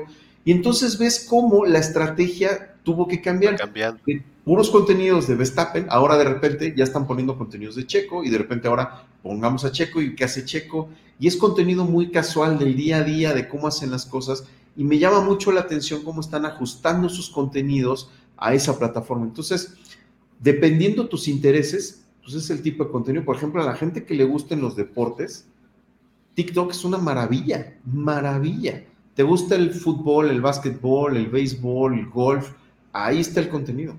Y es un contenido. es diferente, ¿no? Es diferente, mucho más casual, mucho más del momento, del, día a día, de todo eso. Entonces, yo creo que hay que entender las redes sociales que es mucho más que chisme. Es mucho más que, solo estarte enterando de lo que, quién con quién, quién con quién, quién no con quién, y ese tipo de cosas. O sea, va mucho más allá, pero cuesta trabajo salirse del chisme para entrar a un contenido que te aporte en cultura, en conocimiento, en información. O sea, es distinto, es difícil, porque el chisme es el chisme. La verdad es que el chisme, a todos nos encanta el chisme, aunque digamos que no. Cualquiera que diga, cualquiera, más bien, te lo voy a plantear así. Si yo te dejo en sí, si estamos puros hombres, ¿no? Así, llegas al lugar y huele a testosterona. Y dejan una TV Notas o una TV Novelas encima, por supuesto que la van a agarrar. Sí, claro. Sin comprometer su testosterona de por medio. ¿Por qué? Porque cualquiera le interesa el chisme. ¿Y quién no quiere saber ahora con quién anda Galilea Montijo? Por supuesto, es información pública. Todo el mundo quiere saber eso. Aunque públicamente no lo reconozcas y no lo digas, pero son cosas que a todos nos llama la atención. El problema es forzarnos como seres humanos a no caer en solo chisme y buscar algo que me aporte en mi vida, a nivel personal, profesional, en fin. Ese es el problema. Ese es el problema que tienen las redes sociales. El Tú, te puedes seguir como Gordon Tobogán viendo puro contenido de chismes y así te vas. Y la verdad es que está entretenidísimo y está bien divertido. El reto es utilizar las redes sociales para algo que te aporte. Ahí es donde está el verdadero reto. Exacto. Sí, porque a veces se critica, ¿no? A las redes sociales en general, eh, cuando pues tú eres el que vas generando y vas conformando, ¿no? Y es como criticar a la televisión o criticar a Spotify porque hay reggaetón, pues... Tú te acordarás. Si quieres, lo vas a Tú te acordarás, somos más o menos contemporáneos. Sí. Yo soy más viejito que tú, pero tú te acordarás la crítica que había porque decían que Televisa enajenaba a la juventud, ¿no? Con sus novelas. Bueno, hoy que es democrático totalmente y que tú puedes elegir qué contenido ves en Netflix, los contenidos más vistos son las telenovelas de Televisa. Fíjate la telenovela de Luis Miguel, que es una telenovela, final de cuentas. Serie novela. Es una serie novela, son de las cosas más vistas, ¿no? Y yo no veo a la gente viendo documentales. En ningún momento aparecen los documentales en los rankings. En las tendencias. Más vistas en las plataformas de streaming. Entonces, ¿era Televisa el problema? Exacto. Porque yo no veo que ahora el canal 22 o el canal 11 o todos esos canales culturales destaquen así como que digas en el rating, ¿eh? ¿No? Sí, no. es un tema de las personas. Es un problema de las personas. Las personas somos las que queremos cierto tipo de contenido. ¿Y por qué no se los vamos a dar? ¿No? Si eres un generador de contenido, pues le vas a dar el contenido que la gente está pidiendo. Entonces, este es el gran reto que tenemos hoy como sociedad. Gobernarnos a nosotros mismos para dejar de ver contenido basura el contenido basura existe porque hay quien lo consuma. Claro. Y el problema no es el que lo provoca, el que lo produce, porque si Televisa deja de producirlo y TV Azteca deja de producirlo, en TikTok, ahí está también, ¿eh? Y ahora es producido de manera casera. Entonces, el problema no son Televisa y TV Azteca, el problema es la gente que no deja de ver ese tipo de contenidos. Hay que gobernarnos a nosotros mismos, hacer un esfuerzo por cultivar nuestra cabeza con otro tipo de contenidos que sí nos aporte y no sigamos viendo esos mismos contenidos eternamente. Exacto. Oye, y hablando de, eh, pues de redes sociales y de estas apps que por ahí eh, te lanzan retos o te, te ponen algo curioso, como pones tu cara y te la ponen como de viejito y que está, no sé si sea mito, pero ahorita tú nos dirás del robo de información eh, ¿Esto es un mito? ¿No? ¿Si existe? ¿Cómo es? ¿Cómo funciona? Pues mira, ¿cómo te lo digo de manera que la gente no se espante? La verdad es que esto es, esto es algo que yo llevo mucho tiempo hablando sobre esto. Eh, un ejemplo claro lo tuvimos cuando ganó Donald Trump su presidencia. Bueno, la única que tuvo, o sea, no se pudo reelegir, pero Donald Trump llegó a la presidencia gracias a una empresa que se llamaba Cambridge Analytica. Cambridge Analytica lo que hizo fue crear un arsenal de aplicaciones que corrían dentro de Facebook, donde te decían, ¿quién fuiste en otra vida? Este, si fueras animal, ¿qué animal serías? Este, si fueras una comida, ¿qué comida serías? Eh, no sé. ¿Qué, compatibilidad tienes en el zodiaco? ¿Cuánto sabes de cultura, no? ¿Cuánto, sabes de esto? ¿Cuánto sabes del otro? qué compatibilidad tienes con otro signo del zodiaco, este, en fin, todas esas aplicacioncitas te las daban gratis. Y dices, bueno, y seguro muchos cayeron, muchos, muchos, muchos, muchos. Y alguno, por ejemplo, la última que se hizo famosa es FaceApp, que es esta aplicación donde utiliza tu cara para cambiar, o sea, tu cara la pone en un video de otra cosa, de una serie, de una, de una escena de una película, en fin. ¿Por qué se hizo famosa? Porque uno dice, pero pues ¿dónde está el riesgo? Pues yo qué. Para poder utilizar estas aplicaciones, tienes que autorizar a esa aplicación y te parece una pantalla muy clara, porque aparte está muy clara y ahí dice que autorizas que vea quiénes son tus amigos, que publiquen tu nombre, que vea tu información y que te ubique, o sea, que ubique, o sea, que te tenga eh, un, ¿Dónde estás geográficamente? ¿no? Nosotros autorizamos eso, ¿por qué? Porque nos dan un caramelito que es, vas a ver quién fuiste en otra vida. Vas a saber cómo te verías si fueras mujer o si fueras hombre. Vas a ver este, con quién eres compatible. O sea, imagínate tener esa información tan valiosa a cambio de tus datos personales. Bueno, esta empresa, Cambridge Analytica, lo que hacía era procesar toda esa información y mapearla a partir de gustos, intereses, preferencias y momentos. Y entonces, eso lo que hacía era, decía, a ver, en tal población la gente es mucho más radical sobre estos temas. En esta otra son así, son así, entonces creaba un mapa impresionante que ellos la verdad es que no escatimaron en hablar de eso y la verdad es que creo que se les fue la boca porque hablaron de más y el problema fue que llegó un momento en donde ya no supieron qué hacer con tanta fama y empezaron a vender esa base de datos para que otros utilizaran esa información. Ellos lo que hacían no era ilegal, ¿eh? No era ilegal. Hasta que empezaron a vender esa información. usaron la información. Cuando la información la empezaron a comercializar, o sea, los datos personales de las personas los empezaron a comercializar, ahí fue el problema. Pero todo lo que hacían antes de eso no era ilegal. De hecho, por ahí hay varios documentales, ¿eh? incluso Netflix, sobre ese sí, tema. Hay Netflix, vale la pena verlos, porque lo que, lo que ellos hacían no era ilegal, lo ilegal fue que compartieron la información. Pero eso es real. O sea, esas aplicacioncitas están extrayendo nuestra información para poder tenerla y mapearla y ubicarnos. ¿Para qué utilizan esa información? Para mandarnos publicidad de manera mucho más precisa, para ubicarnos geográficamente a partir de temas y temáticas que puedan estar relacionadas a nosotros, a nuestra vida, y a partir de eso modificar incluso el discurso político, una campaña política tú la puedes encauzar enormemente si tienes la información de las personas y en qué pueblo, eh, en qué municipio, en qué alcaldía, en qué estado se están moviendo ciertos temas más, ciertos temas menos, de qué lado están más radicales de un tema y de qué lado están menos, en cuáles les hablas de un tema y mejor evitas hablarles de otro. Ese tipo de información hoy se puede hacer, o sea, eso es una realidad. Lo que yo hubiera dado por tener esa información cuando hacía campañas hace 20 años, que pues era muy a mano la cosa. Hoy se pueden hacer campañas en donde tú digitalmente puedes hacer un mapa de dónde están ubicados los temas complicados, dónde puedes hablar, dónde no puedes hablar, qué sí puedes decir, qué no puedes decir. Y si aparte de la conversación que se está dando de manera natural, la puedes contrastar con la información que tú puedes obtener de las personas, datos personales, lo que obtienes es algo poderosísimo. Ahora, esto, hay muchas empresas que lo estamos haciendo, ¿eh? O sea, esto es algo que se está haciendo actualmente. No es de ciencia ficción y no es de que en Estados Unidos, no, en México. En México lo estamos haciendo ya, es algo, es un trabajo que se está haciendo.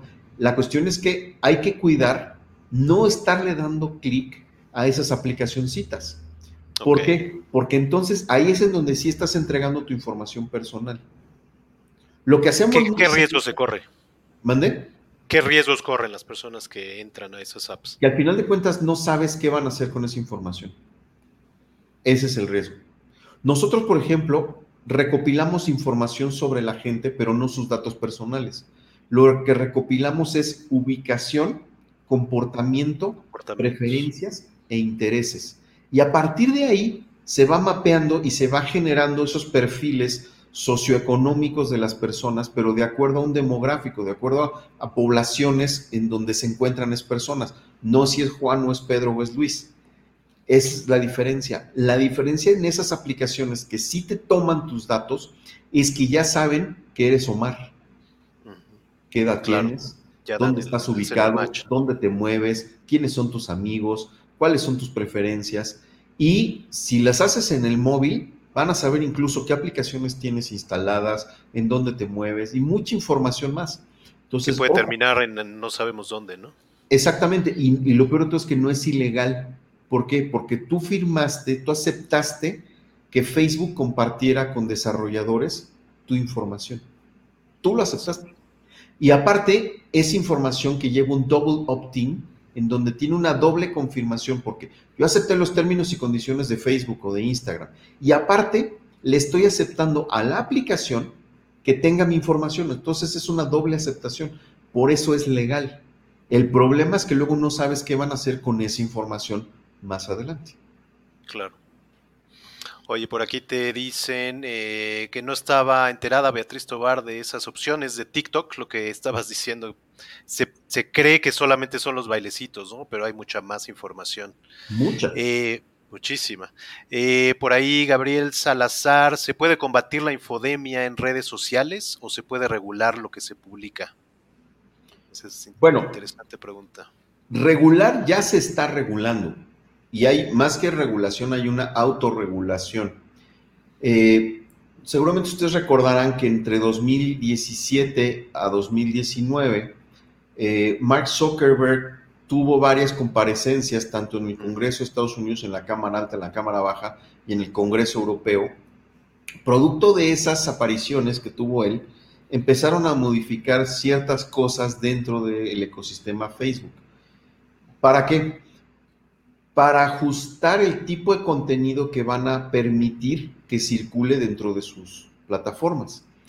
O sea, eso significa que no, no, por publicar, ahí va a estar, sino pasa por una revisión.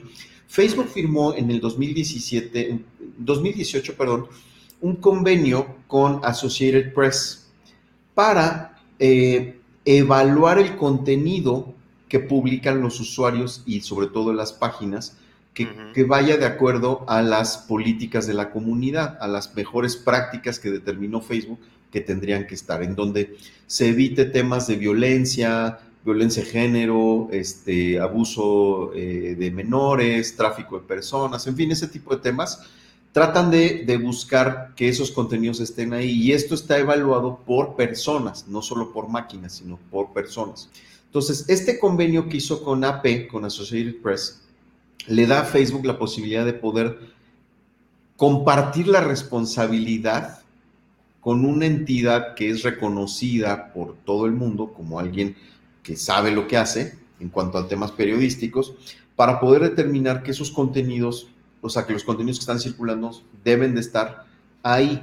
Mucho de esto tuvo que ver porque recordarán que en el 2018 hubo un incidente muy penoso donde un grupo armado entró a una mezquita y eh, acribillaron a todos los que estaban en la mezquita y lo grabaron, o sea, lo transmitieron en vivo a través de Facebook Live.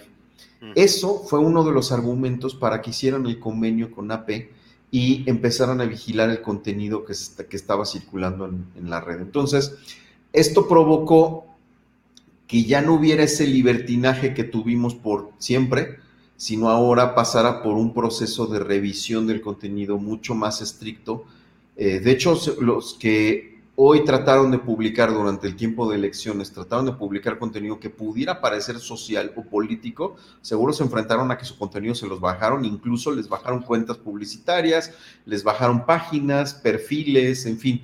¿Por qué? Porque hoy, por ejemplo, si yo emito una crítica directa, yo Guillermo, en mi cuenta personal de Facebook, emito una crítica directa donde pongo adjetivos contra el presidente, en ese momento puede ser que hasta me cierren mi cuenta, mi cuenta personal, yo Guillermo. ¿Por qué? Porque con el argumento de no generar, o sea, un discurso de odio, o sea, a partir de que mi discurso puede ser de odio e incite a que otros sientan odio hacia otros, eso puede hacer que me cierren la cuenta. Eso fue, por eso le cerraron su cuenta a Donald Trump. A Trump a partir de todo. el gran debate ahí, ¿no? Sí, que hay un gran debate a partir de los incidentes que hubo en el Capitolio, de que él provocó que fueran, invadieran, y que, y que casi casi fue y les abrió la puerta para que fueran, invadieran y pintaran, hicieran este, desmanes. Eso es, es algo que están, que hoy, por ejemplo, el ecosistema Facebook está prohibiendo que circule ese tipo de contenido, ¿no? Hay críticas ahí de que como que revisan más lo que critican hacia un lado que al otro, pero bueno, eso ya no me voy a meter. Y hasta dónde llega la libertad de expresión, ¿no? Hasta dónde llega. El streaming, entonces mejor no digo nada. Exacto. Y justo aquí, bueno, uh, lo vamos a leer, a ver si no nos lo cierran. Dice Javier Erosa que Facebook se ha vuelto el censor más autoritario de la historia. Son los jueces de lo políticamente correcto. Y es justo lo que estabas diciendo, ¿no? Poquito esa parte. Y nosotros nos quejábamos de las televisoras. Exacto. Imagínate. Y nosotros nos quejamos de las televisoras, no sabíamos lo felices y lo libres que éramos. No sabíamos. Exacto. Hoy te manda a saludar Pepe Camargo, dice un gran gusto, Omar, que hayas invitado a mi profe Guillermo Pérez Bol de UT at Austin 2007. Muy buena de Austin, sí, claro. Ajá, que ahí andas también, ¿no? Dando sí. este, tus cursos. Preciosa. Oye, rap sí, cómo no. Rápido, entrando ya casi a la, a la, al final de la charla, muy buena, muchas gracias. Los invito ahí a que sigan con sus preguntas, comentarios, que compartan. Quería hablar un poquito de los algoritmos, ahorita que estábamos viendo eso. Eh, ¿Qué tan buenos, qué tan malos son, qué tanto ayudan, qué tanto, muchos lo, lo critican, dicen que están formando lo que decíamos hace rato, lo que ves, lo que escuchas, etcétera, pero por otro lado también te abre una puerta muy grande, ¿no? De cosas que no habías escuchado tal vez en Spotify, que por el algoritmo, o cosas que no habías visto incluso en Amazon, o en Netflix, o en algún otro, o, o cuentas que a lo mejor estás siguiendo algo de cultura y te, te sugiere otras cuentas. ¿Qué, ¿Qué tan bueno, qué tan malo? ¿Cómo lo ves tú? Pues mira, las plataformas necesitan de un algoritmo, pero para eso hay que entender qué es un algoritmo. Uh -huh. Un algoritmo es una secuencia de comandos que tienen un objetivo en particular. El ejemplo que siempre pongo en clase es, a ver, tú cuando te bañas, sigues un algoritmo. O sea, ¿cuál es el objetivo de ese algoritmo? Estar limpio, ¿no? Que cuando yo voy a entrar a la regadera y cuando salga, tengo que estar limpio. Ese es el objetivo. Ok. ¿Qué tengo que hacer? Tengo que cumplir con ciertos pasos. Uno, o sea, cada quien es diferente, pero unos se lavan primero una parte que otros.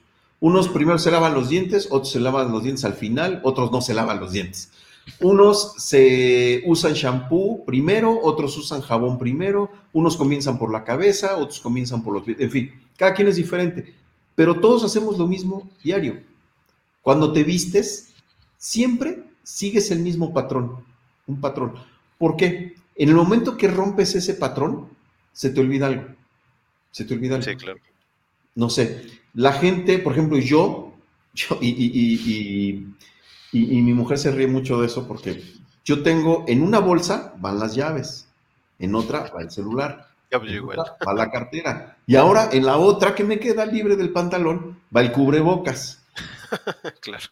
Si yo invierto el orden, se me olvida algo. Entonces, a mí jamás se me pierden las llaves. Ni el celular, ni la cartera, nunca. ¿Por qué? Pues porque tengo un orden para guardar las cosas. Nomás en eso tengo orden, pero al menos no se me pierden las cosas. ¿Qué pasa? Las redes sociales necesitan de algoritmos para poder acomodar la información. Entonces, tienen un objetivo y cada uno es diferente. Por ejemplo, el algoritmo que sigue Google responde a la relevancia. ¿Por qué? Si yo hago una búsqueda, por ejemplo, en clase siempre les digo, a ver, si yo, Guillermo, hago una búsqueda y busco taza cerámica, a mí, Guillermo, me va a mostrar algo así. Pero si eres un arquitecto o eres un decorador de interiores o eres un contratista, probablemente a ti te vaya a mostrar no esto, sino una taza de baño. ¿Por qué? Claro.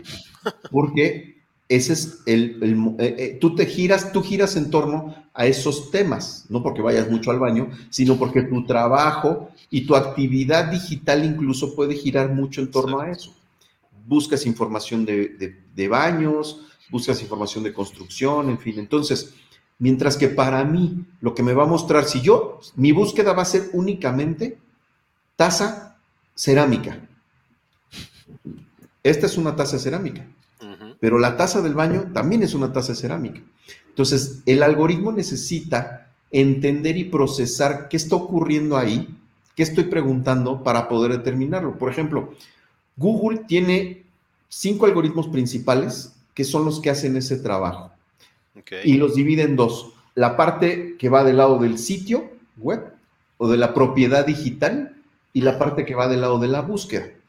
La parte de la, del sitio web son Panda, Penguin y Mockingbird. Son los tres algoritmos, hay más, pero son esos tres los que hacen ese trabajo de entender el sitio o la propiedad digital para decir cómo está construido, qué tipo de contenido tiene, qué información, cómo están eh, creadas y subidas las fotos, las imágenes, eh, la densidad de texto, los links que entran y salen, en fin, todo eso.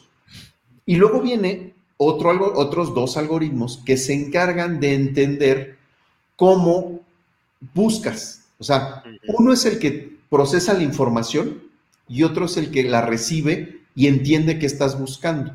Entonces, este de acá, el, que procesa lo que estás buscando, que son eh, los dos algoritmos que van del lado de la interfaz del usuario, o sea, el que busca, lo que hacen es mediante inteligencia artificial y machine learning, están procesando y tratando de entender qué quisiste decir, ¿no? Así como en broma de pip, lo que el usuario quiso decir fue, o sea, una cosa es lo que yo busco y otra cosa es lo que entendió la máquina. Entonces, cada vez son más inteligentes porque entienden mejor lo que estoy buscando. En muchas ocasiones no nada más es, es qué busqué, sino cuál es mi histórico de búsqueda, qué otros sitios he navegado, qué más he hecho dentro del ecosistema Google para poder entender qué quiero en ese momento y a partir de ahí dármelo. En el caso de Facebook, el algoritmo funciona diferente, porque ahí lo que busca es conservar también la relevancia, pero en función del contenido que está circulando. Entonces, tanto Facebook como Instagram tienen una saturación de contenido enorme. Claro. Entonces, ¿por qué? Porque la gente sigue, o bueno, son amigos de muchas personas. En promedio, un usuario en Facebook tiene entre 300 y 500 amigos. Yo no conozco a 500 personas. O no sé, tal vez sí, en una de esas, perdón si alguien estoy emitiéndolo, pero yo no conozco a 500, 500, o sea, que diga, ah, sí, claro, es Juanito. Sí, me acuerdo de su nombre, exacto. Sí, o sea, en unas los ubicas, pero así que digas, los conozco, como para decir son mis amigos, pues no.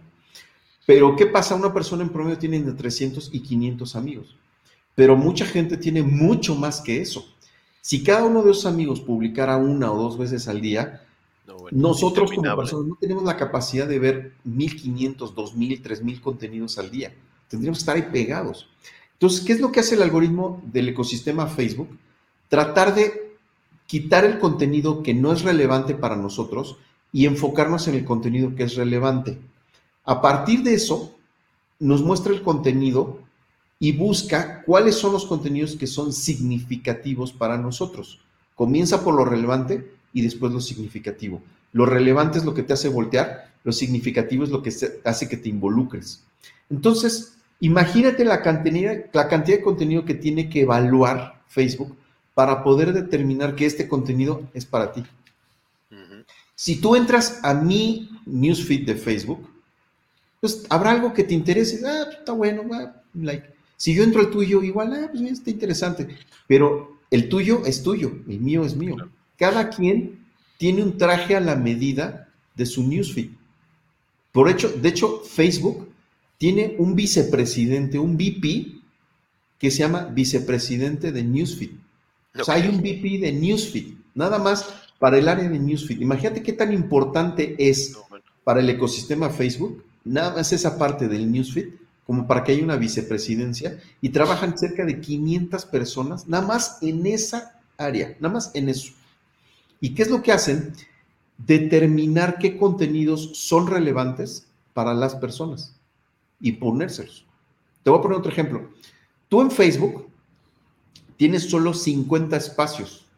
En tu newsfeed solo tienes 50 espacios que tú ves. Cuando tú scrolleas, solo ves 50 espacios que se van llenando por tus amigos, familia, páginas que sigues, grupos a los que perteneces, eventos en los que has interactuado se van llenando, bueno, y publicidad obviamente, se van llenando esos 50 espacios. En el momento que se acaban esos 50 espacios, que llegaste al final de los 50 espacios, vuelve a empezar. Y las personas que viste ahí otra vez vuelven a publicar. Si no hay contenido de ellos, traerá de otros, pero son solo 50 espacios.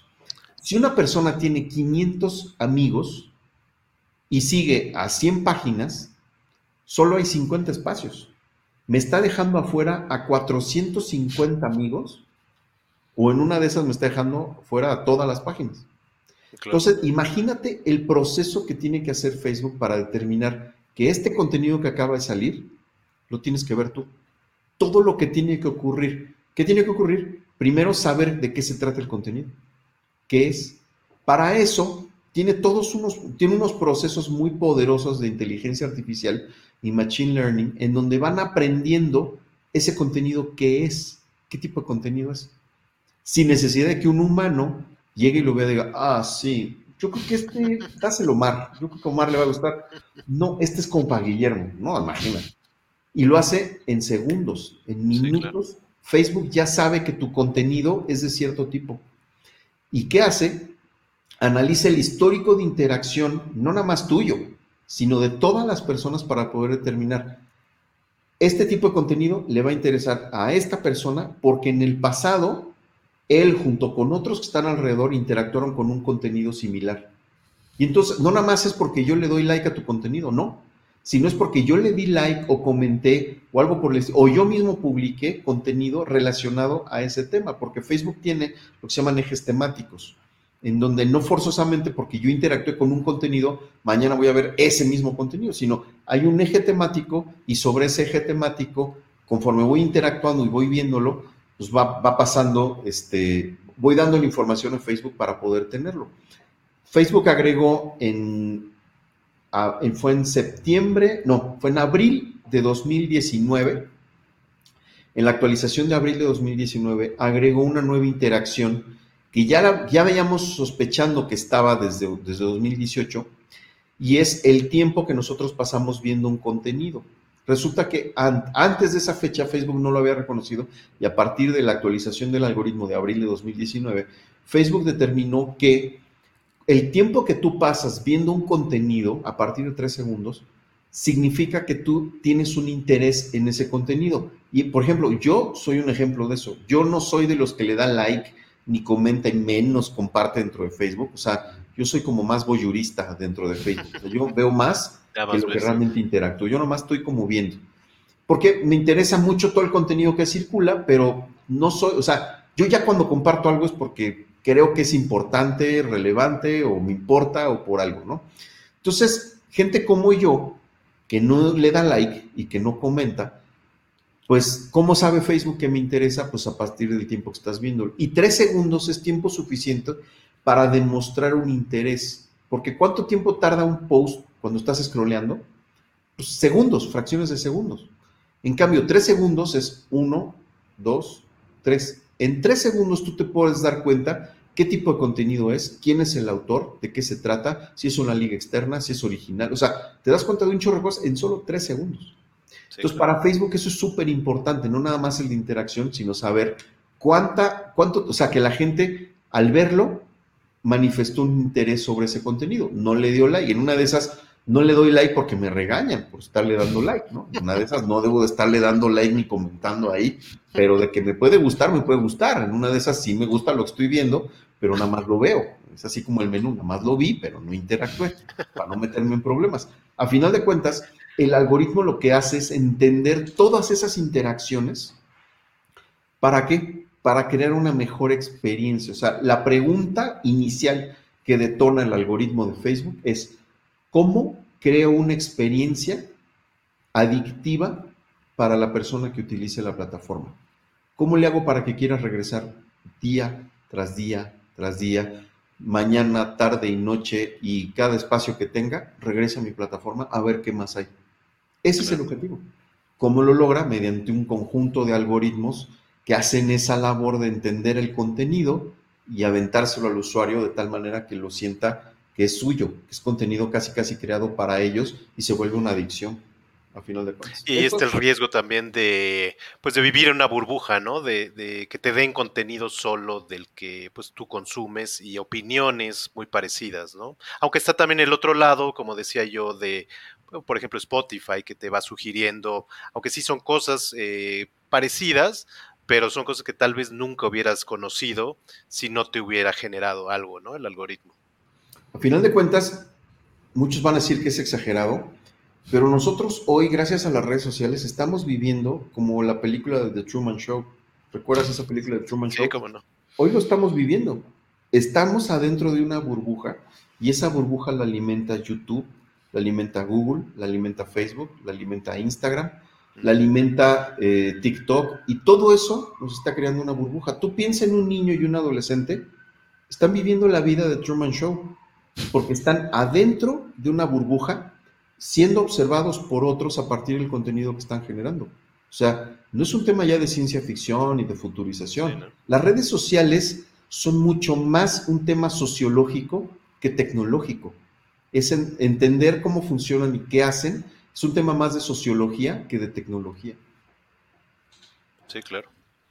Hoy aquí ya nos están diciendo que necesitamos una parte 2 de esta entrevista y yo coincido totalmente porque ya llevamos un ratote y ya vamos a ir concluyendo. Te agradezco muchísimo, Guillermo. Y bueno, hablando de. Como ¿eh? mientras hablemos, yo me puedo amanecer ¿eh? con esto, tú lo sabes, yo me puedo amanecer sin problema. Mis alumnos lo saben. En clase, por aquí te lo dicen. Me encanta, yo casi casi me tienen que ir a sacar, porque si no, yo me sigo ver, aunque acabe sin voz, no importa. Oye, ¿se puede vencer el algoritmo de alguna manera? Los algoritmos de Google, de Facebook, de todas esas, ¿se pueden vencer o descifrar de alguna manera? Mira, vencer no. Ok. No puedes vencerlos, pero sí puedes utilizarlos para que jueguen a tu favor. Eh, hoy, por ejemplo, por ejemplo, cuando doy las clases de, de tema de algoritmo, siempre les pregunto, a ver, un community manager, ¿cómo determina en qué momento publicar? ¿Con qué frecuencia publicar? ¿Y qué debo de publicar en cada espacio? Pues hoy utilizan métodos científicos como el volado, el este, en fin, champú y cualquier método de esos científicos, ¿no? Porque en realidad no utilizan un método científico para poder determinarlo. El algoritmo de Facebook, cuando aprendes el algoritmo completo, puedes determinar la frecuencia de publicación, el espacio, o sea, la frecuencia y el intervalo entre una publicación y otra. Y entonces con eso, a partir de determinar los espacios que vas a generar durante el día, puedes saber incluso ya cualitativamente qué contenido publicar, porque ya terminaste el cuánto publicar. Pero todo eso te lo enseña el algoritmo. El problema es que muchos community managers no tienen ni idea de eso. Esas guías que te dicen de cuáles son los mejores horarios para publicar en Facebook. No, por Dios. O sea, eso lo tiene que hacer cada página o grupo de manera particular, porque cada uno Depende de su audiencia. Y hay, un, y hay ciertos vicios o errores que tienen los community managers hoy al momento de publicar, en donde creen que el mejor momento es cuando el pico está hasta arriba. Y no, ese es el peor momento, porque después de un pico viene para abajo. Entonces, no, el, mejor momento para publicar no es cuando no es en la punta del pico, es momentos antes del pico, porque entonces aprovechas la curva ascendente para ganar este, visibilidad. Si tú publicas en el mero pico, después del pico, ¿qué es lo que sigue? Pues que es un declive. Entonces estás perdiendo gente en lugar de ganar gente. Entonces, son como esas cosas que te van enseñando, que el algoritmo mismo te va enseñando conforme lo vas aprendiendo. Yo llevo más de 10 años analizando este tema del algoritmo, fácil. De hecho, el algoritmo lo presentaron en agosto de 2010. Y yo recuerdo cuando lo presentó Mark Zuckerberg, fue así como, como con bombo y platillo, y en su momento le puso un nombre bien curioso porque se llamaba EdgeRank. Y EdgeRank como tratando de minimizar a PageRank, el algoritmo de Google. Tratando de decir, como nosotros estamos en el borde, nosotros somos acá, somos fuimos un paso más allá. Y la verdad es que sí, ¿eh? Cuando ves lo complejo que es el algoritmo de Google, yo creo que, digo, el algoritmo de Facebook, yo creo que sí compite en, lo complejo que es con los algoritmos de, Google. Yo me he clavado mucho en, esos, en ese tema de los algoritmos de Google y de Facebook, y la verdad es que sí, no puedo decir cuál de los dos es más complejo, porque aparte son muchos, pero sí, sí es un tema bien complicado y bien interesante. Por ahí vi una entrevista hace un tiempo con una matemática que decía que el algoritmo de Google era una obra maestra, que así lo que era tal cual una obra maestra que que el hombre había Publiqué creado. un artículo el año pasado sobre el nuevo algoritmo, sobre Google BERT, eh, porque tenemos un nuevo algoritmo ahorita de Google, ¿no? Que es este BERT. Y es una genialidad, o sea, la verdad es que cuando me clavé a estudiarlo dije, no manches, ¿cómo, ¿cómo pueden llegar a esto? O sea, es impresionante porque es un algoritmo que entiende lo que tú quieres decirle. O sea, y es como, o sea, hace lo que en, teoría los humanos hacemos. De, no, espérate, ya sé cómo hablarle a Omar, ya ves cómo es, ¿no? No, es que ya sé, a Guillermo díselo de esta manera, porque ya ves cómo es, ¿no? Ese, eso es lo que hace el algoritmo. O sea, como te conoce y va aprendiendo de ti, ya sabe cómo le pides las cosas y cómo le dices las cosas. Porque nosotros, al hablar, el tono es parte de la expresión este, de lo que queremos decir, ¿no? A veces en la forma, por eso dicen que la gente del norte te habla golpeado, ¿no? No, no es que hable golpeado, pues así hablan. Es el acento y, los de acá del sur nos, ay, no, me, lo he golpeado, ¿no? Me gritó. Pero la verdad es que es su forma de hablar, pero en la manera como nosotros decimos las cosas, viene mucho del sentido de lo que queremos. A veces no son las palabras, sino el cómo. La forma, en muchas ocasiones, hace el fondo, porque lo que nosotros estamos diciendo es una cosa y lo que la otra persona entendió es otra. ¿Por qué? No por las palabras, sino por la manera como lo decimos. Y estos algoritmos están tratando de entender eso. No digo, no si le hablamos golpeado, pero sí tratando de entender cómo lo preguntamos en función también del contorno en el que nos movemos y lo que estamos haciendo. Por eso son ecosistemas, porque están creando todo para entendernos. La ubicación, nuestros gustos, nuestros intereses, lo que hacemos, lo que no hacemos, con quién nos relacionamos. Si te fijas, los dos, los dos ecosistemas hacen eso tratar de entender dónde nos movemos y con quién nos movemos y sobre qué temas y en fin, para poder entendernos mejor y darnos ese contenido que a final de cuentas es lo que, lo que responda. Si tú mañana dijeras, ya, sabes que Google no me está respondiendo, vas a buscar otra herramienta que te lo resuelva. Y Facebook igual. Porque no va a haber mucha fidelidad de decir, ah, no, yo me quedo por siempre en Google, ¿no? Muchos éramos fieles a Yahoo y Altavista, y hoy quién se acuerda Yo era de Altavista. Altavista. Y estaba Infosí, que habían otros, y se acabó. A mí me encantaba Altavista, me encantaba cómo mostraba la información súper organizada, súper bonita. ¿Y quién se acuerda? Y bye. Y bye. ¿Por qué? Pues porque llegó Google y arrasó con todo. ¿Por qué? Por la efectividad que tiene. Eso fue lo que, lo que hizo. Pero si mañana llega uno mejor, nos vamos a ir con ese. ¿eh? Oye, por ahí se dice justamente que, eh, pues no Google, sino Alphabet, que es el corporativo ¿no? de, Google, que por ahí están buscando que en algún momento el cerebro se conecte a, pues a todo este tema ¿no? de algoritmos y de... ¿Tú crees que llegue a pasar? Pues mira, ya ha habido intentos. Yo recuerdo en el CES de Las Vegas del 2017, presentaron un, la última versión que salió eh, disponible de los lentes del Google Glass, eh, que ya traían un tema neuronal en donde analizaban tu iris y la apertura que tenía el iris y la lectura que hacía del iris les daba información sobre tu estado de ánimo y sobre cómo estabas. Entonces, ya hay mucho avance y eso era 2017, en enero, los primeros días de enero de 2017. Imagínate entonces para acá. Yo recuerdo que cuando usé esos lentes era impresionante porque te daba información y hacía un modelo predictivo de lo que tú estabas buscando y de lo que tú podías necesitar. Entonces, ibas caminando por la calle y entonces, de acuerdo a lo que tú habías buscado previamente, a lo que habías interactuado previamente, te iba mostrando la información que creía ibas a necesitar. ¿no? Por ejemplo, si estaba conectado con el auto, te decía, ¿sabes qué? Ahí está la gasolinera, ¿eh? Ahí está la gasolinera, ¿no? O cosas por el estilo. O sea, te iba dando información de acuerdo a lo que creía que tú ibas a necesitar. Entonces, ya no es un tema de ciencia ficción.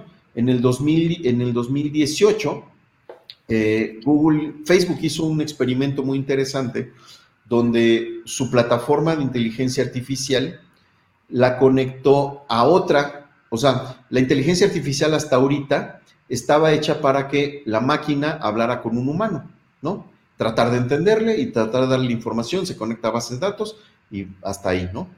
Pero lo que hicieron fue conectar una máquina de inteligencia artificial con otra máquina de inteligencia artificial para que hablaran entre ellas.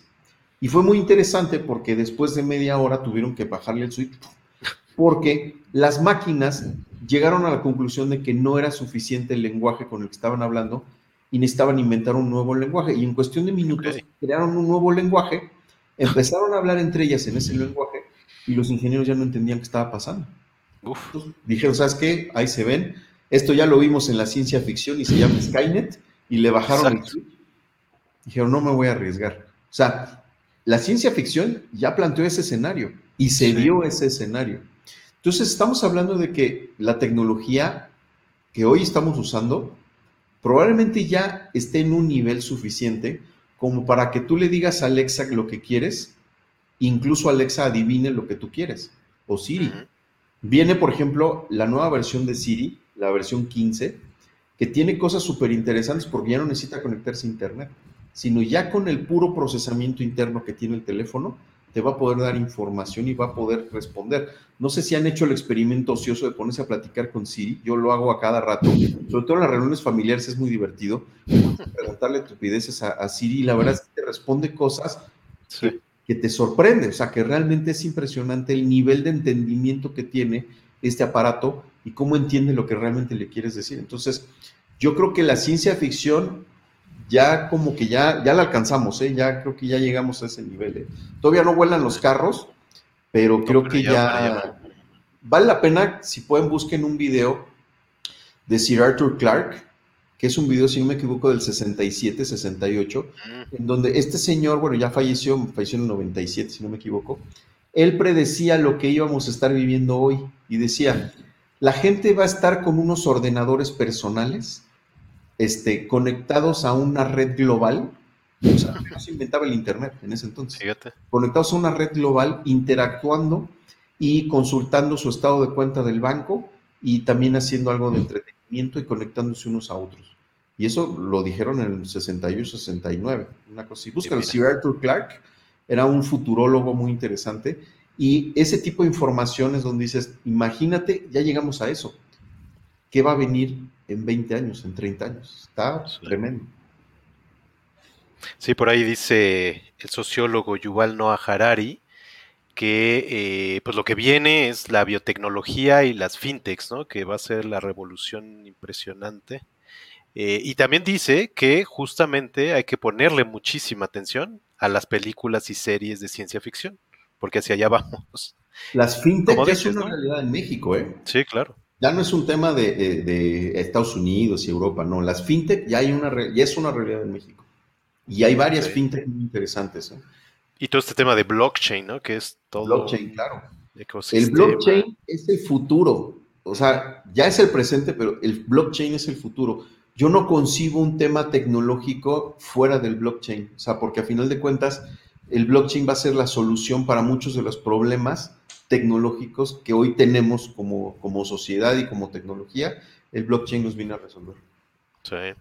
Pues ya tenemos tema, porque ya nos están diciendo aquí que sí quieren una segunda este, parte de la entrevista. Vamos a hablar de blockchain, yo creo, y de por ahí. Mi este, sueño el niño y hacen cosquillas, o sea, también. Por ahí nos vamos a coordinar para, para, una segunda parte. Te mandan saludos. Y bueno, muchísimas gracias. Yo nada más quería terminar con otra de tus obsesiones que sé que tienes y que es ni más ni menos que la guerra de las galaxias. Este, ¿De dónde vino y cómo, cómo fue toda esta obsesión que tienes hacia allá? Pues fíjate que me ha gustado desde niño.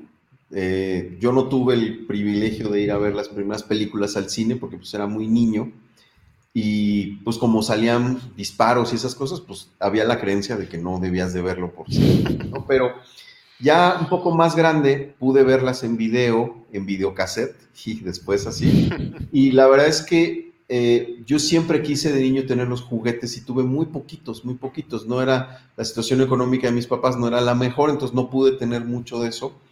Entonces fui creciendo y me fue gustando, la verdad es que me, siempre me gustó cómo planteaban ese tema de ciencia ficción partiendo de un tema, porque vivían, o sea, eh, Tatooine y todos esos lugares, Naboo, pues eran lugares muy primitivos, pero con tecnología de punta, ¿no? O sea, era una casa hecha de adobe, pero la puerta se abría con un botón, ¿no? Entonces me llamó siempre la atención eso y era un tema muy tecnológico de que la jarra con la que servían agua tenía botones, pero ellos estaban vestidos de manta, ¿no? O sea, era así como ese contraste de cómo era una ciencia ficción completamente distinto a la ciencia ficción que conocíamos de trajes espaciales que brillaban y cosas por el estilo y máscaras de, cristal y demás.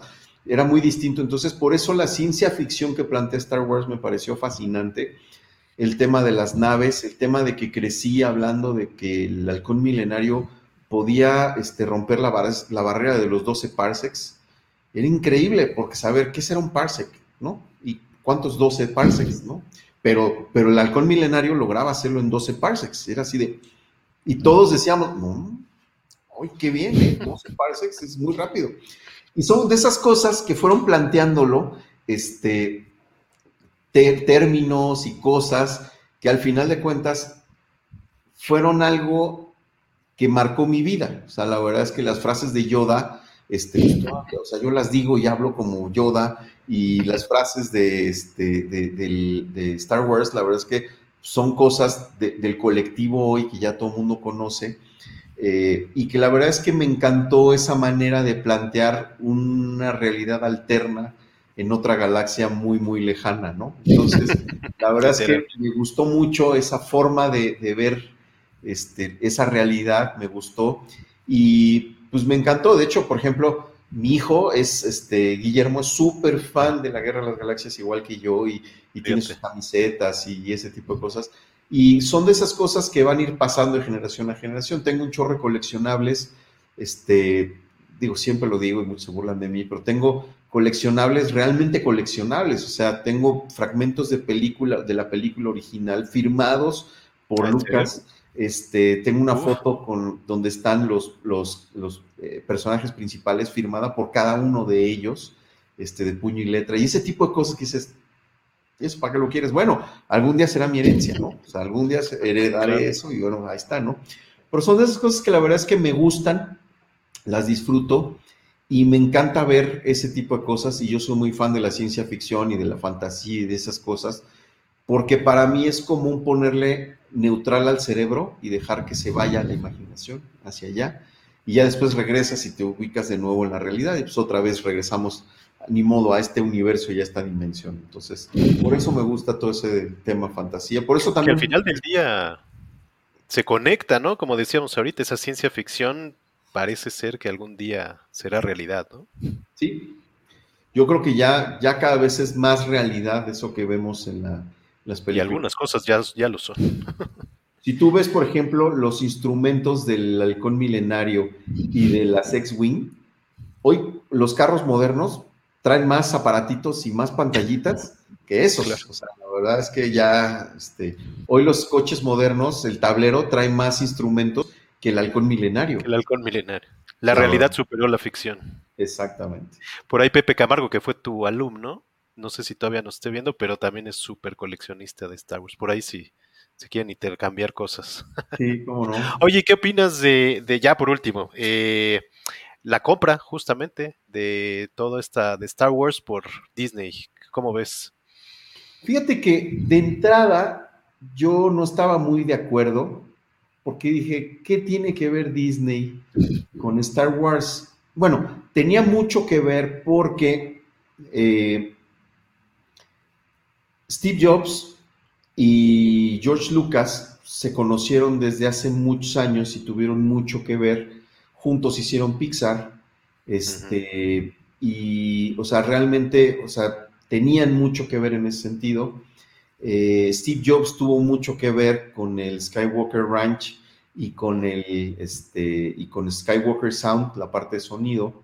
Mucho del software que creó Apple y antes de Apple, que lo creó Next, cuando Steve Jobs sale de Apple, crea mucho, crea mucho software, fue para responder a las necesidades que tenía Lucasfilm en aquel entonces. ¿Por qué digo esto? Porque Steve Jobs formaba parte del board de directores de Disney de mucho tiempo atrás. Entonces, esa fue la conexión que tuvieron y por eso es que llega este, la compra, por eso fue tan obvia la compra de, Lucas, de Disney a Lucasfilm. Y acabo de ver hace poco, hace un par de meses, una entrevista con George Lucas hablando del por qué vendió Lucasfilms. Y parte de lo que él decía es que eh, ya era momento de venderla porque ya llevaba toda su vida hablando de la familia Skywalker y él acababa de tener una hija. Entonces era como el momento de ya dedicarse a eso. ¿Por qué no hacerse de unos cuantos millones? Dedicarse a eso. Y quien le iba a poner realmente pasión a, esto era Disney. Porque Disney es de los, de los estudios cinematográficos el que menor producción tiene. O sea, de todos los estudios, es el que menos producción tiene, es el que menos volumen de películas produce. ¿Por qué? Pues porque se clavan mucho en el detalle.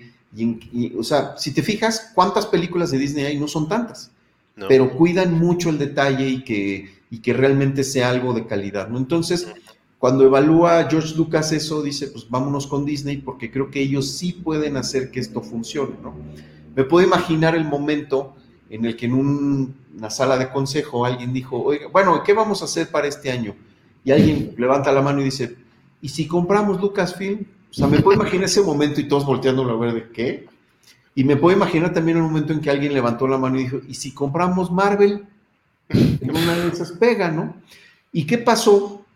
Lo que hizo Disney fue sí querer gobernar al inicio, pero la verdad es que lo soltó, los dejó que hicieran lo que saben hacer. Y me parece que, las, si bien las películas últimas a mí no me convencieron, me parece que sí tiene unas joyas muy grandes Disney, como Mandalorian, como Rogue One, este, que la verdad es que han hecho cosas impresionantes.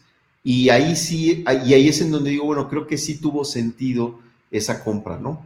Porque ya George Lucas no tuvo, no tenía ni el poder ni la visión de creer, de, crecer esto como ha crecido actualmente, ¿no? Y el hecho de que Disney los comprara junto con Marvel, pues me parece que, o sea, el, el MCU, el Marvel Cinematic Graphic Universe, no tendría sentido si no lo hubiera comprado Disney, porque lo compró en un momento que ya Marvel estaba en la lona, se estaba casi perdido, y ahora pues ve lo que es Marvel, ¿no? A final de cuentas. Entonces creo que Disney sí tiene una visión de hacia dónde llevarlo. Y ahora que hicieron el lanzamiento, hace un par de meses que hicieron el lanzamiento de lo que van a presentar los próximos meses, dices, no, no inventes. No, todas las series y todo lo que viene, por ejemplo, que viene la serie de Kenobi, viene la serie de Ahsoka, y ahora la de Mandalorian, que la verdad es que a mí me volvió loco Mandalorian. O sea, fue, fue lo que los fans queríamos ver y hecho de una manera magistral y sobre todo que el director de la serie fue el director que inició el, universo cinematográfico de Marvel, John Favre. Entonces es cuando dices, no, pues estos cuates tienen una visión, o sea, estos cuates están viendo a 10 años, a 15 años, lo que va a ser, uno está viendo la película de ahorita, del verano, ¿no? Y ellos ya están viendo lo que van a hacer en 5, 10 o 15 años, este, en ese sentido. Entonces, cosa que George Lucas ya, ya no tenía la capacidad para poder futurizar de esa manera, porque pues él estaba muy clavado en la familia Skywalker, ¿no? Claro. Y estaba de un músculo de Disney que, le, que, pudiera llevarlo a un nivel superior. Y el merchandising y todo eso sin duda ha crecido de una manera pues, impresionante. Ahí están los parques de Disney que ya tienen todo un área de Star Wars y es impresionante. Buenísimo. Oye, y bueno, ellos estaban preparando para la guerra de streaming, ¿no? Este, creo que ese era el primer paso y como dices, yo creo que a 10 años no sé qué nos traerán. yo creo que Disney Plus hoy para muchos es así, pues no sé si contratarlo, no sé, tal vez. Para mí, a mí, a mí, yo, Guillermo, Disney Plus se pagó solo con WandaVision y con Mandalorian. O sea, me parece que con esas dos se pagó solo. O sea, se pagó completito la suscripción anual. O sea, para mí fue una delicia ver Mandalorian y WandaVision fue impresionante. Es algo que no esperaba, que yo creo que nadie esperaba y la verdad es que me sorprendió enormemente ver algo así. Entonces, tanto lo que están haciendo con Disney como con Marvel me parece impresionante. Buenísimo. Aquí te nos dice Gabriel Salazar que blockchain sería muy interesante para próximas charlas, lo vamos a hacer. Y Pepe Camargo ya contestó que seguro que sí, ya decía yo que por eso me caía también mi profe Darkside. Eh, hashtag no se metan con mis figuras. No, sí, no Un saludo, Pepe. Y bueno, ya por último, a, todos nuestros invitados le pedimos que, nos eh, sugiera por ahí un libro y una película o una serie. Eh, ¿Qué nos podría sugerir? Libro, te voy me gustaría sugerirles un libro que no tiene nada que ver con marketing, que no tiene nada que ver con nada.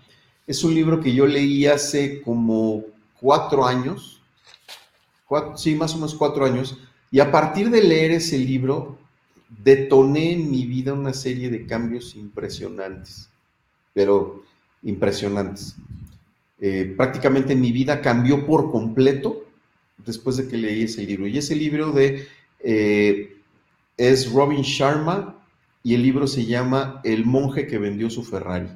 Ok. Es un libro chiquito, delgadito, sin chiste, pero plantea algunas cosas muy interesantes eh, sobre la vida. De hecho, mi vida en serio cambió. ¿eh? Yo perdí casi 30 kilos, me divorcié, cambió mi dinámica de vida, cambiaron muchas, muchas cosas a partir de que leí ese libro. Entonces, siempre que me preguntan, siempre recomiendo ese libro. Entonces, este, vale la pena verlo. Y película, una película, unas, una serie de películas que a mí me gustan mucho y que me parece que son películas que rompen completamente con el estereotipo de las películas de acción es la serie de John Wick. Mm, Yo creo que eh, hay que analizar esa serie de John Wick. La verdad es que la 1, la 2 y la 3 y la 4 que está a punto de salir.